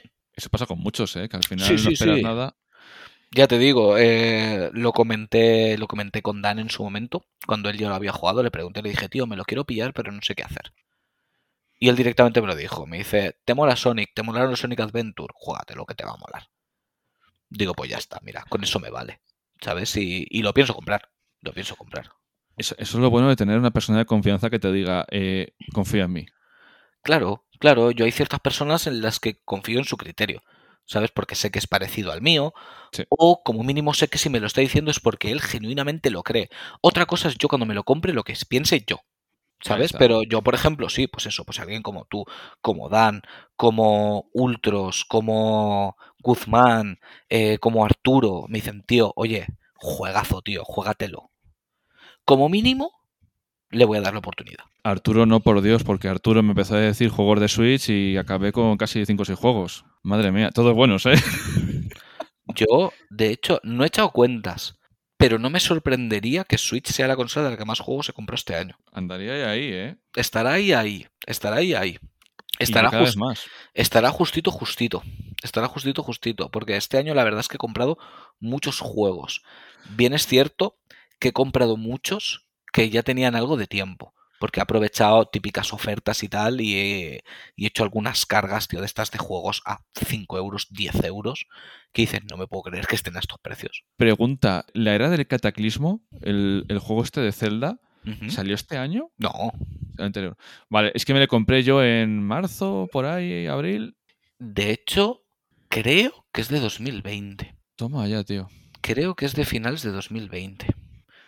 No estoy muy seguro, pero vamos, ya te digo yo que 2022 segurísimo que no. Pero no sé si es de, de- de 2020 o, o 2021, pero vamos, sí. Que Tiene ya, tío, le quemé. tiene ya su tiempete. Tiene su tiempete. Es imposible que no hablemos de Zelda, ¿eh? Sí, tío, no, no. Es que dijimos que no vamos a hablar de juegos rejugados, pero es que al final, o juegos antiguos, pero al final hay juegos que no son de su año, te llegan un año y te pegan más fuerte que cualquiera de los que ha salido ese año. Sí. Es, Sí, que es sí, sí. increíble, tío. Sí, no, y, ha habido muchos juegos que he este año que no eran de este año, que también me han parecido tremendos juegos reales. Lo que pasa es que tenemos que centrarnos en lo que hemos dicho, que eran los de este año. Y, y al final la conclusión es básicamente lo que hemos dicho al principio. Ha sido un año que han salido muchísimos juegos muy buenos. Eh, ha habido mucha chicha, pero hay mucha gente diciendo que ha sido uno de los mejores años de la historia de los videojuegos y tampoco creo que sea para fliparse tan fuerte. Uf, a mí una cosa que me, que me preocupa bastante de cara al 2023. Este año ha sido más flojo, pero este año he tenido el tiempo justo para jugar. Pues claro, trabaja, prepara el programa, hazte no sé qué. Al final el tiempo de decir voy a estar delante de la consola y a lo mejor he hecho una tarde entera, ¿qué te voy a contar? Y, y el Xenoblade 3 sigue precintado. Mira, yo Xenoblade 3, tío, me da, me da mucha rabia. Pero yo sé que lo empecé a jugar. Yo sé que lo empecé a jugar. Lo que pasa es que tampoco quiero dar una opinión fundada porque le dediqué, no sé, unas 10 horas, entre 10 y 15 horas. Y no tenía tiempo en ese momento para dedicarle. Y como es un juego que yo mientras lo jugaba sentía que tenía que poder dedicarle tiempo, dije, mira, ahora que no llevas demasiado, porque 10-15 horas para Xenoblade es como haber jugado un 5%, digo, para, ¿sabes? No te preocupes y cuando tengas tiempo lo coges porque lo voy a coger porque esas 15 horas fueron espectaculares. Pero es que hay juegos que te piden un tiempo de calidad. Correcto, Hay exactamente. juegos que te piden estar ahí con el juego. Lo que me ha pasado a mí con el Crisis Core, el Crisis Core eh, me lo hubiera podido terminar ya, pero está jugando a la versión Next Gen del Witcher. ¿Por qué? Porque he venido a casa reventado, tío, pero reventado de Star Zombie. Prefiero invertir mi tiempo en un juego que me he pasado 50.000 veces que puedo ir ya con los ojos cerrados Mm. a perderme detalles de la historia de un juego que no he jugado, tío. Correcto, toda la razón. Toda la razón. De hecho, yo llevo tiempo encabronado en que me quiero volver a comprar Persona 5 Royal porque soy idiota. Es un juego que ya he comprado dos veces. O sea, pues solo quiero comprar una tercera para Switch. ¿Por qué? Precisamente para esos momentos. Es un juego que me apetece rejugar. Me quiero volver a perder en ese mundo. eh, pero lo quiero en la Switch. ¿Por qué? Para lo que estás diciendo tú. Llego reventado, estoy hecho polvo y antes de dormir muchas veces pues o me pongo a leer o me pongo a aprovechar para pues, escuchar algún podcast, ver algún vídeo, tumbado en la cama y también es mi momento de coger la Switch, de ponerme, subirme a la cama, que mi chica me mire con cara mala hostia, en plan de qué haces con la puta consola aquí y jugar un poco. Claro. prefiero jugar a algo que me dé igual jugar 20 minutos que 10, que media hora, que una hora. Es que es, que es Y, eso, eso- y tío. entonces Persona en este caso es perfecto porque ya lo he jugado. Entonces no pasa Ay. nada, es por disfrutarlo. Que nos volvemos mayores y, y voy a acabar en el puto asilo. Eastward. Mm, Eastward. Juegarral con Sí. mayúsculas. Es que mezclo juegos, tío. Es que mezclo juegos. Es que al final, como juegas juegos que no son de este año, como rejuegas juegos, como se te olvidan. Un año se me olvidó, cuando se Ghost of Tsushima, me preguntaron, ¿cuál es el juego que, que más te gusta este año? Y era Ghost of Tsushima. Pero no sé por qué en mi cabeza pensé que era del año anterior. Porque encima es que soy súper despistado, tío. Y, y Eastward es un juego que merece muchísimo, muchísimo la pena y tiene Sin un duda. pixel art buah, brutal.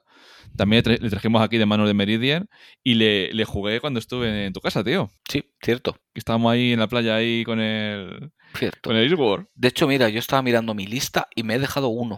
¿Cuál?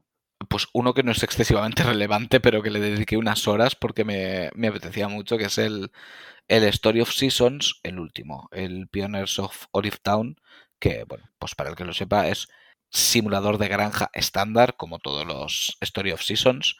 Eh, sigue teniendo todos los defectos y las virtudes de los Story of Seasons. Así que el que conozca la saga, si le gusta, ya lo habrá jugado. Y si no le interesan este tipo de juegos, este definitivamente no es una buena puerta de entrada. Así Carlos, que ahí queda.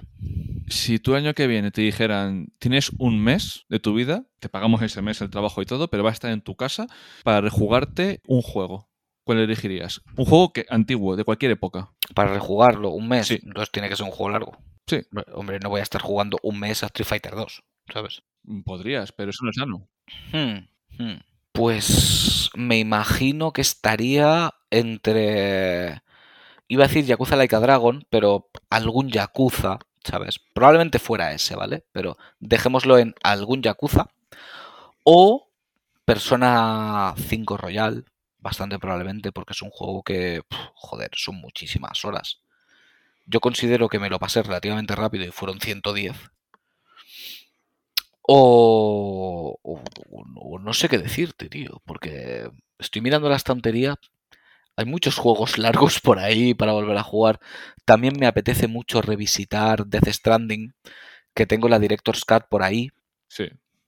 Y a raíz del anuncio de Death Stranding 2, me ha apetecido muchísimo volver al mundo de Death Stranding. Me parece un juego aún que con el tiempo se le ha apreciado más. Me sigue pareciendo un juego incomprendido. Creo que mucha gente todavía no le ha conseguido quitar el- la etiqueta a este simulador de globo. Sí. Y me parece un juego, aparte de brutal, un juego con dos cojones como dos putos cocos. Sí. Porque en el momento en el que Kojima puede hacer lo que quiere, se la juega y hace el juego que realmente él quiere. Y segunda parte. Y con segunda parte. O sea, el tío no ha ido a lo seguro. Ha ido a lo que le ha salido de los juegos. Porque se podía haber marcado otro juego de acción tipo Metal Gear. O se podría haber marcado el famosísimo juego de terror que acabará haciendo en algún momento. Y lo hubiera petado. Pero no. Hizo lo que le salió de la polla. Literal. Y triunfó. Y triunfó y me parece muy bien. Que es lo que digo, que todavía para algunos sectores no se ha quitado el San Benito, pero, pero vamos, em, a estas alturas del partido, a pesar de que Kojima lo utilizamos prácticamente como un meme, em, el que no acabe de entender que este tío es una de las partes más importantes que ha habido de la industria del videojuego, em, poco entiende. Quiero decir, cógete ahora Metal Gear Solid 2 y juégalo ahora. Un juego que tiene veintipico años. Un juego que hace veintipico años ya te estaba hablando de los memes. Que ya fue el primero en pegarte el tangazo que todo el mundo se esperaba que fueras a jugar con Metal Gear. O sea, con. Ay, con Metal Gear. con Solid, Solid. Snake. Y luego no jugabas con Solid Snake. Que todo el mundo quería otro Metal Gear 1 y el que nos dio Metal Gear 1. Literalmente Sí, sí. Literal. literal Metal Gear 1, otra vez. En plan, de esto es lo que querías, toma, aquí lo tienes. Pero encima eres un inútil. Em, es que tiene tanta, tanta profundidad todo lo que ha hecho este hombre que... Aún, mira lo que te digo, aún con los años se descubrirán cosas que ahora no se saben de Death Stranding. Seguro. Y si no al tiempo. Seguro. Y si no al tiempo. Yo creo que estaría, ya te digo, entre esos tres. Es que el otro día me dio angustia, angustia mental de decir, en este ritmo de, de huir hacia adelante, de cada mes tenemos un lanzamiento, de juegate el lanzamiento, no tener tiempo para jugar el lanzamiento y juntarse con otro, Hmm. quiero rejugar algo, tío. Quiero, Sí. quiero rejugar. Quiero Y volver a y- ser- Y seguro que te pasa como a mí. No rejuegas porque sientes que estás perdiendo el tiempo rejugando. Sí, y aún así, en el Warped de, de PlayStation de este año, me ha salido que el juego que más horas he jugado en PlayStation es el Dragon Age Inquisition. Hostia, yo no me acuerdo cuál me salió. No me acuerdo cuál me salió. Pero también me salió uno en plan fumada, ¿sabes? Que dije, hostia, no me esperaba que, que me saliera este. Ese tipo de estadísticas es una putada para los juegos indie, porque hemos nombrado muchos juegos indie en este programa. Yo he dicho que me he pasado Insomnis varias veces y eso son un par de horas. Pero claro, a la que juegas un juego online, a la que juegas un juego RPG o un poco más largo, los indies, que suelen ser 4, 5, 6 horas, se Claro, ahogan. Ahí, ahí se diluyen, claro. Sin embargo, en Nintendo Switch, tú en las estadísticas puedes elegir tu juego del año, el tuyo, el personal. Mm. Y puedes decir, este indie es el que más me ha gustado. Ahí por lo menos tienes un poquito más de representación, pero en el, en el Warped de PlayStation es que es imposible que se haga ningún indie, tío. Sí, no, y además nosotros que, que somos fans de, de los RPGs, te complican un poquito la vida. Porque claro, mira, yo por ejemplo en Switch sí que me acuerdo que me salió como el más jugado Xenoblade Chronicles. Pero claro, es que tampoco he jugado otro juego de tanta extensión como Xenoblade Chronicles. Que mira, para mí ese ha sido uno de los descubrimientos del año, la saga Xenoblade. Sí, sí, sí. Yo sí, no había jugado a la saga Xenoblade, era la típica saga que tenías ahí aparcada de, venga, algún día jugaré, pero como es tan compleja, eh, ahora no es el momento. Y mira, tío, descubrí un vídeo de Ultros, cosas de la vida. Luego nos hemos hecho amigos, ha estado por aquí, lo cual me parece brutal. Son estas cosas mágicas que tienen los videojuegos. Y, y eso, vi un vídeo suyo sobre el sistema de combate Xenoblade y dije, hostia, pues no es tan complicado, venga, me lo pillo. Y me pegué una enganchada enfermiza, pero enfermiza. Hubo un momento de tensión en tu casa porque yo me lo pasé a las tantas de la mañana Así es cierto. y le dije a Teresa, ¿tú crees que está Carlos despierto? Y dice, ¿no subes al dormitorio a decirle a Carlos que te lo has pasado? Y yo, no, no. No, no, que va. es que me lo pasé, tío, y me quedé mirando al techo y digo, ahora como con mi vida. Sí, sí, sí, sí. Yo, yo lo iba comentando con Ultros. Él, de hecho, de vez en cuando me escribía de ¿por dónde vas? ¿Por dónde vas? Y le iba diciendo, me decía, ah, pues todavía te queda. Y yo, cuando yo pensaba que me faltaba poco, digo, tío, ¿cómo lo ves? Yo creo que me tienen que quedar como mucho 5 o 6 horas. Y el mm, frío, frío. ¿Sabes? Igual te quedan como 20. ¿sabes? Pero no, no sé cuántas horas fueron en total. Creo que es unas 70 o así, creo que tarde. Sí, Porque por es, ahí, es- por ahí. es- es el más corto, ¿sabes? El más corto 70 horas, o sea, telita. Y, y me flipo, y me flipo. La pena que no he conseguido el 2. El 2, eh, por desgracia, estaba agotadísimo. Justo en la época en la que iban reponiendo, ojo, no españoles, sino igual edición británica o edición italiana o edición francesa que van apareciendo, me pilló en una época que iba muy jodido de dinero y no, pues no lo Sí. pude comprar. Y, y sigo sin él.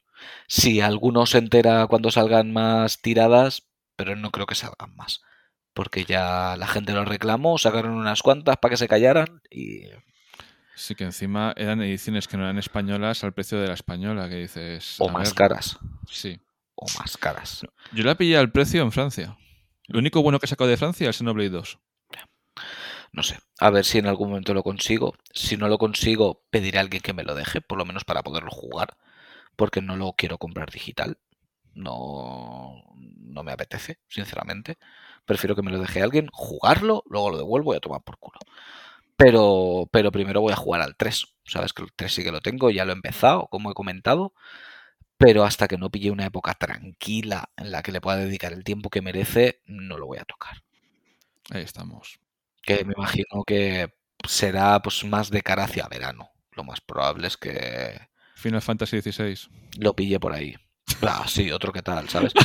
Sí, pero Final Fantasy XVI me parece poco probable que dure lo mismo. ¿Sabes? Porque ya Final Fantasy XV, no recuerdo cuánto tarde en pasármelo, pero no fue mucho. Yo creo que igual fueron 30 horas o algo así, ¿eh? O sea, no, no creo que fuera más. tendría que buscar mi diploma de finalización, este que te daban, que te ponía las horas y, y- y la foto y tal.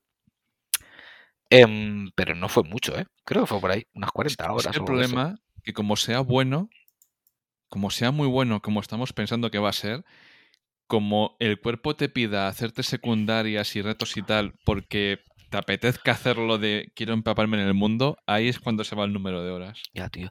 Yo es que no lo quiero decir muy alto, porque es que tiene una pinta tan burra. O sea, tiene una pinta tan bestia que, que lo digo con la boca pequeñita casi. ¿Sabes? Como con miedo. A eso hemos llegado los fans de Final Fantasy, ¿eh? A, a decir con miedo tiene buena pinta el próximo Final Fantasy numerado. Pero la verdad es que tiene una pinta increíble. Sí, sí, sí, sí, sí. Increíble. O sea, a mí el último tráiler me flipó. Y de hecho ya he dicho, ya está. No quiero ver nada. Si sacan más cosas, ya no las voy a ver. Paso del tema. Prefiero disfrutarlo cuando salga y, y esperarlo con la ilusión con la que he esperado siempre cada Final Fantasy numerado que ha salido. Porque de hecho yo, por ejemplo, a mi Final Fantasy XV me gustó. Yo me lo pasé bien con Final Fantasy XV. Es un juego que en su momento fue súper criticado y a pesar de que cuando salió, porque yo me lo pasé cuando salió, sin corregir nada. O sea, para cuando yo me lo acabé es cuando metieron las cinemáticas y cambiaron capítulos y pollas. Yo lo jugué la versión cero. A pesar de que ciertas cosas estaban muy mal contadas, a mí me pareció un buen juego. Yo me lo pasé bien. Pero es que eso es importante, tío. A mí me gusta ver la reacción de la gente a tiempo real. Porque es lo que dices tú.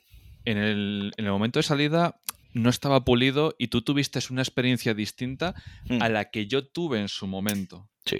A ver, que me alegro de que lo arreglaran, ¿eh? Por No, genial, genial. Y, y estoy seguro que la, la edición está la King's Edition o, Sí, la tengo yo. o como la hayan llamado, no me acuerdo. Eh, seguro que ya es una edición puta madre del juego y, y con sus DLCs ahí incluidos, espero, eh, porque yo no he pagado por ningún DLC, lo siento mucho. Están incluidos todos menos el que importa, que es el episodio Arden. Ya, ya. Ese va barde, ¿no? Sí. Y, y las hechos de historia, aunque están cortados del juego, Mm. yo preferiría que me los pongas dentro del juego, unidos a la historia, no que sean episodios separados, que tenga que hacerlos separados al, al juego, ¿sabes? En plan, de, juego hasta aquí. Ah, mira, aquí es cuando empieza el DLC. y te sales a la pantalla de menú y te metes en el, en el episodio. Hubiera preferido una mejor integración. Dicho esto, me parecen muy buenos los, los DLCs que hay. Muy buenos. No sé, yo es que por principios no los quise comprar, porque es que vi tan claro cuando iba a aparecer el primer DLC, porque de repente Gladio dice, oye, que me piro, pero ¿a dónde te vas? A mí dejadme que yo me piro, ya vuelvo. Y luego vuelve a aparecer y ya. Dices, no, tío, o sea, ¿qué, qué es esta mierda? Sí, yo sí. lo siento, eh, yo los DLCs, hoy por hoy, para mí, para que tengan sentido, tienen que ser una ampliación de la historia Sí. no un recorte de una parte que luego te vendo aparte. Lo siento mucho. Yo si eso no lo hubiera percibido en el juego y luego me hubieran dicho, no, mira, es que queremos ampliar la historia de este porque hemos visto que os ha gustado mucho y es interesante ampliarla. Ok, pero no me quites un cacho, ¿sabes? Sí, no, es que en ese tipo de cosas estamos retrocediendo a pasos agigantados. En, unas cosas ganamos y en otras perdemos. Y en el tema del DLC es que no, no, no podemos avanzar por ningún lado porque es que lo que dices tú, es que era tan chapucero. Era como un episodio de Los Simpson, el, el episodio este de Smoothie el perro, en plan de me voy a mi planeta, pum, pum, pum, pum, pum, salía de plano. Luego te decía, ¿a que no sabes qué ha pasado por aquí? Y dices, no, no lo sé porque te has pirado sin decir ni pío. Es como el típico colega que en mitad de un botellón se pira y aparece a las 5 de la mañana y te dice, tío, no sabes lo que ha pasado, ha venido hasta la policía. Sí, lo que pasa es que tienes que pagar por saber la historia. Exactamente. Que dices, joder, macho, y son cosas que, que duelen. De hecho, es el punto negativo del Calisto de el final apresurado diciendo, uy, ¿qué va a pasar? Y dices, no voy a pagar por saber lo que ha pasado. No lo voy a pagar. Pero con este y con muchos juegos. Porque es una cosa que al final se está yendo de madre y empezó como no, como no, EA con BioWare. De cachos, literalmente. Mira, es- está Javi por Navidad en España y estuvimos hablando de, de Death Space 3. Y estamos recordando cómo se enteró él del final verdadero, porque un día yo, en unas rebajas de San Valentín, me cogí un DLC y le dije, Javi, Javi, que el final del juego es este. Y me dijo él, "Pero, ¿Cómo? Sí, como, ¿qué ha pasado qué? ¿Y eso dónde está? Digo, pues si pagas este DLC, y de ahí hemos ido en picado, tío. Sí, No- sí, no sí, no, hay, hay cosas que no. Sí que compro que, compro la idea, quiero decir, no el DLC, que hay algunos DLCs que, que están muy bien planteados y que son cosas muy chulas, como por ejemplo, que yo se lo jugué en su momento cuando sacaron el pack completo, claro. Sí. Eh, el Burial at the Sea de, de Bioshock. Eso es muy bueno. Coño, te enlaza todo para que te quede todo el círculo completo y, me pareció muy guay. Al igual que, yo que sé, la ampliación de Breath of the Wild, que siempre lo digo, el único DLC que he pagado en mi vida, que no me viniera incluido ya porque ellos querían, ¿sabes? O en un pack. Em, coño, pues me das un contenido extra que siento que merece la pena. O, o los de The Witcher, que lo mismo. Yo los jugué con la edición GOTI. No los pagué en su momento, pero sabiéndolo, no me hubiera importado pagarlos. Porque, joder, pagas 20 euros creo que valían, pero es que tienes un juego entero. ¿Sabes? Es que tiene la dirección de un puto juego. ¿Sabes el problema con esto, Carlos? La duración, perdón. El problema de esto es que al final unos irrelevantes como nosotros se quejan de estas políticas, luego te viene un tío con muchos números y te dicen que están de puta madre Y ya y la gente pasa. Correcto. Sí, sí, sí. Y ya está. Y se quedan con eso. Sí, sí, sí. Está. Pero bueno. Sí, no, no, no, es lo que hay. Quiero decir, esa opinión pues tiene más peso. ¿Por qué? Porque tiene más cifras. Las cifras te dan verdad. O posverdad. Ahí nos metemos en, en temas filosóficos. No, esto no es filosofía, esto es cuestión de números. Cuanto más números tienen, más cantidad de personas están escuchando esa opinión, más cantidad de personas la dan por verdadera. Fin. ¿Eso lo convierte en verdadero? No. Pero así sucede. Así es la vida. Luego la gente lo mira y dice, pues menuda puta mierda. De todas maneras, también te digo, más cifras tampoco se traducen en más ventas. Es que ya lo dijisteis en el congreso de Podgaming de este año, que habría que ver mm, las cifras si se, si se traducen en retorno. Sí, pero no les interesa. Claro. No les interesa comprobarlo, porque si, si les interesara comprobarlo, no estarían dando tantos juegos a la gente con tropecientos millones de cifras. Sí. Es que, es que esto es fácil, es que la cantidad de, de youtubers con cifras gigantescas, la mayoría de gente que los escucha son gente muy joven, gente muy joven que no va a comprar el juego.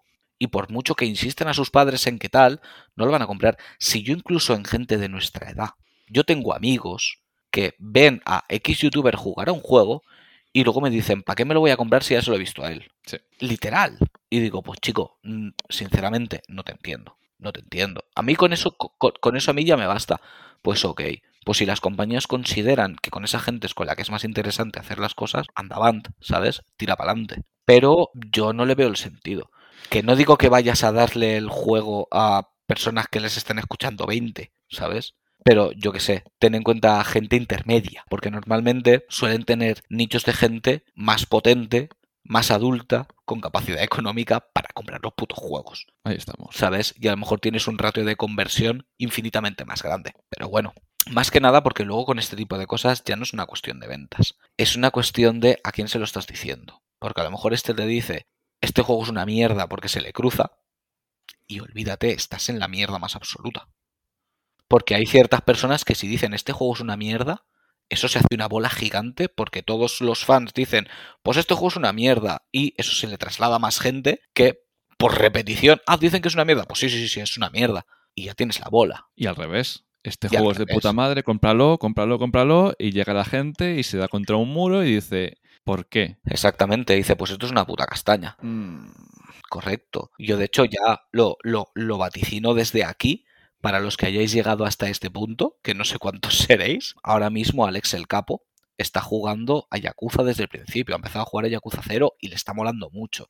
Que yo lo vi y por curiosidad me puse a, a verle un poquito mientras hacía cosas y hablaba muy bien del juego. Como le dé por ponerse a jugar a los Yakuza y diga que son muy buenos, va a empezar a haber mogollón de gente súper expertos en Yakuza que llevan toda la puta vida jugando Yakuza. Y todos súper emocionados porque Yakuza es lo mejor del universo y a mí me encanta y me sé el lore y me sé no sé qué y me sé no sé cuántos. Y todos locos con eso.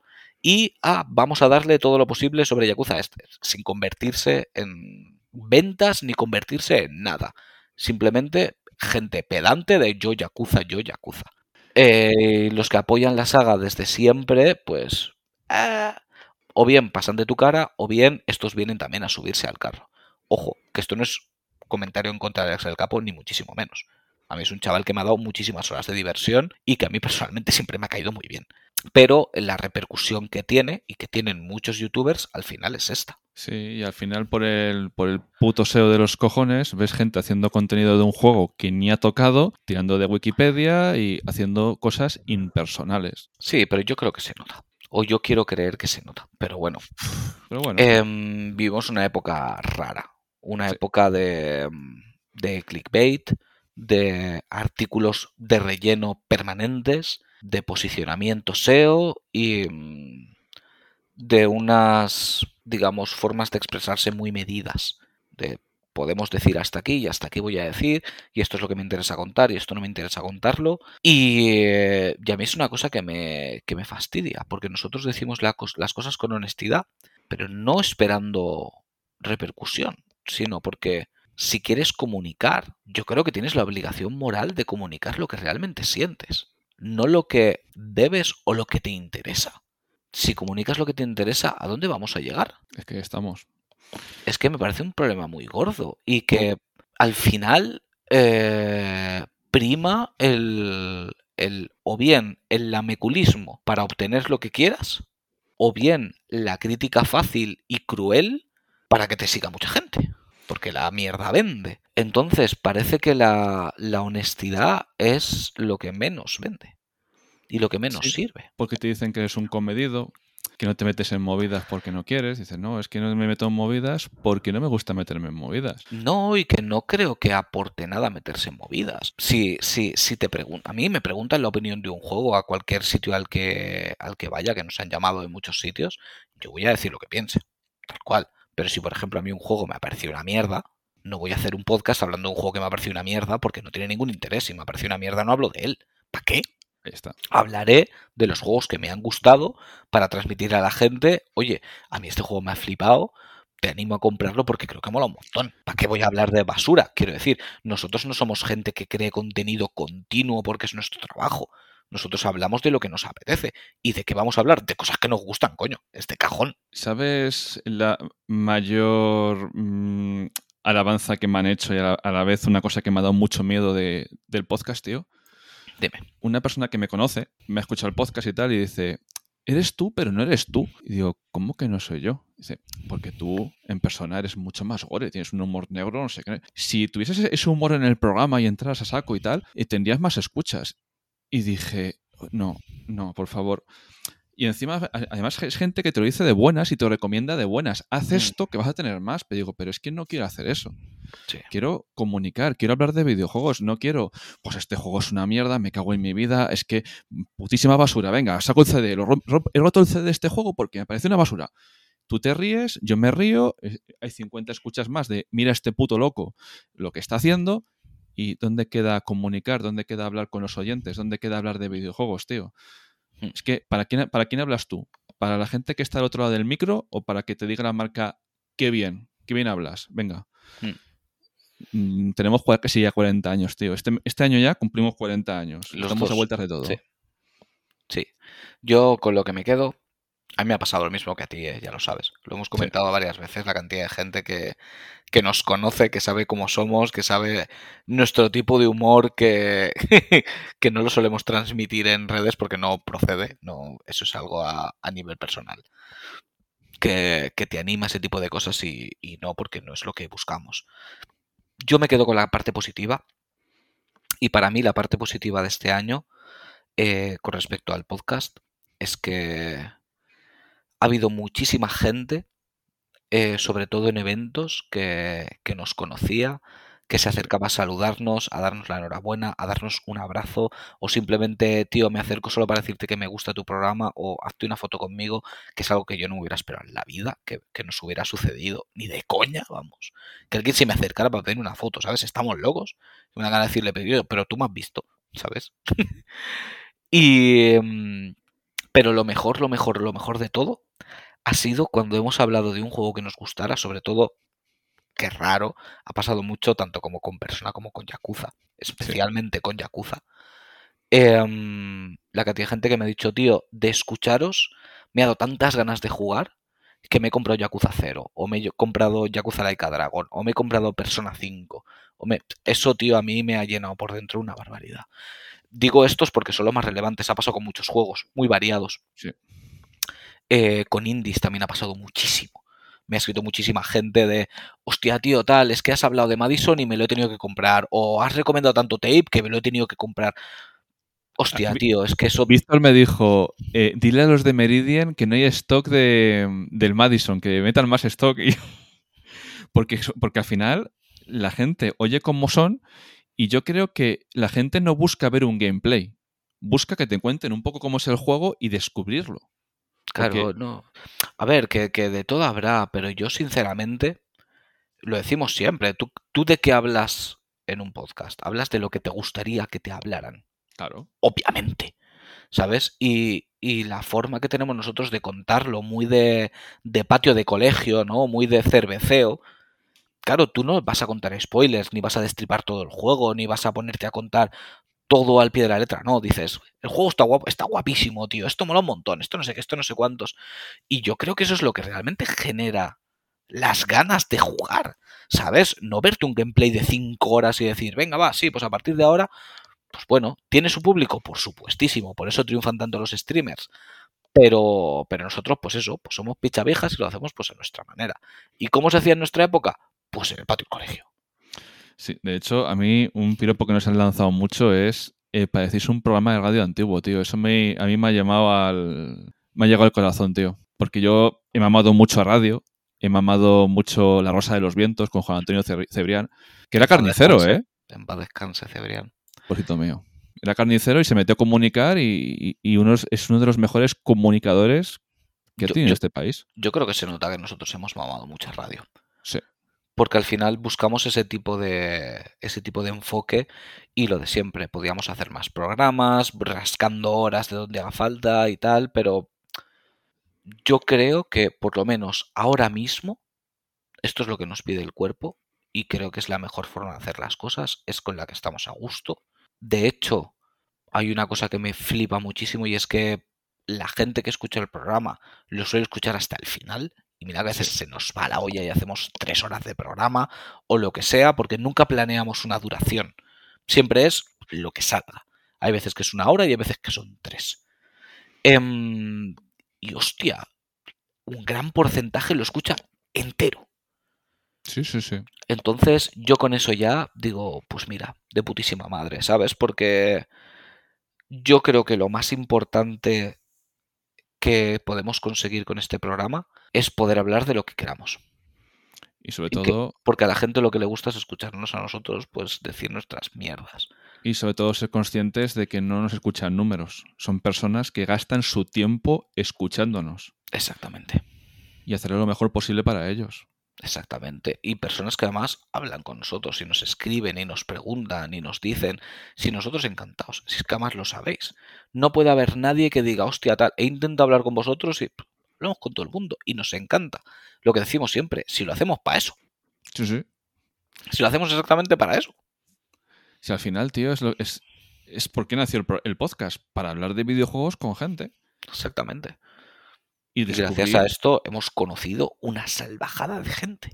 O sea, es que yo no tengo huevos a ponerme a contar a la gente que hemos conocido. a mí estar con tantos desarrolladores me ha creado una humildad a la hora de hablar de videojuegos increíble porque tú piensas que sabes mucho de videojuegos hasta que hablas y hasta que te cuenta cosas alguien que trabaja en industria.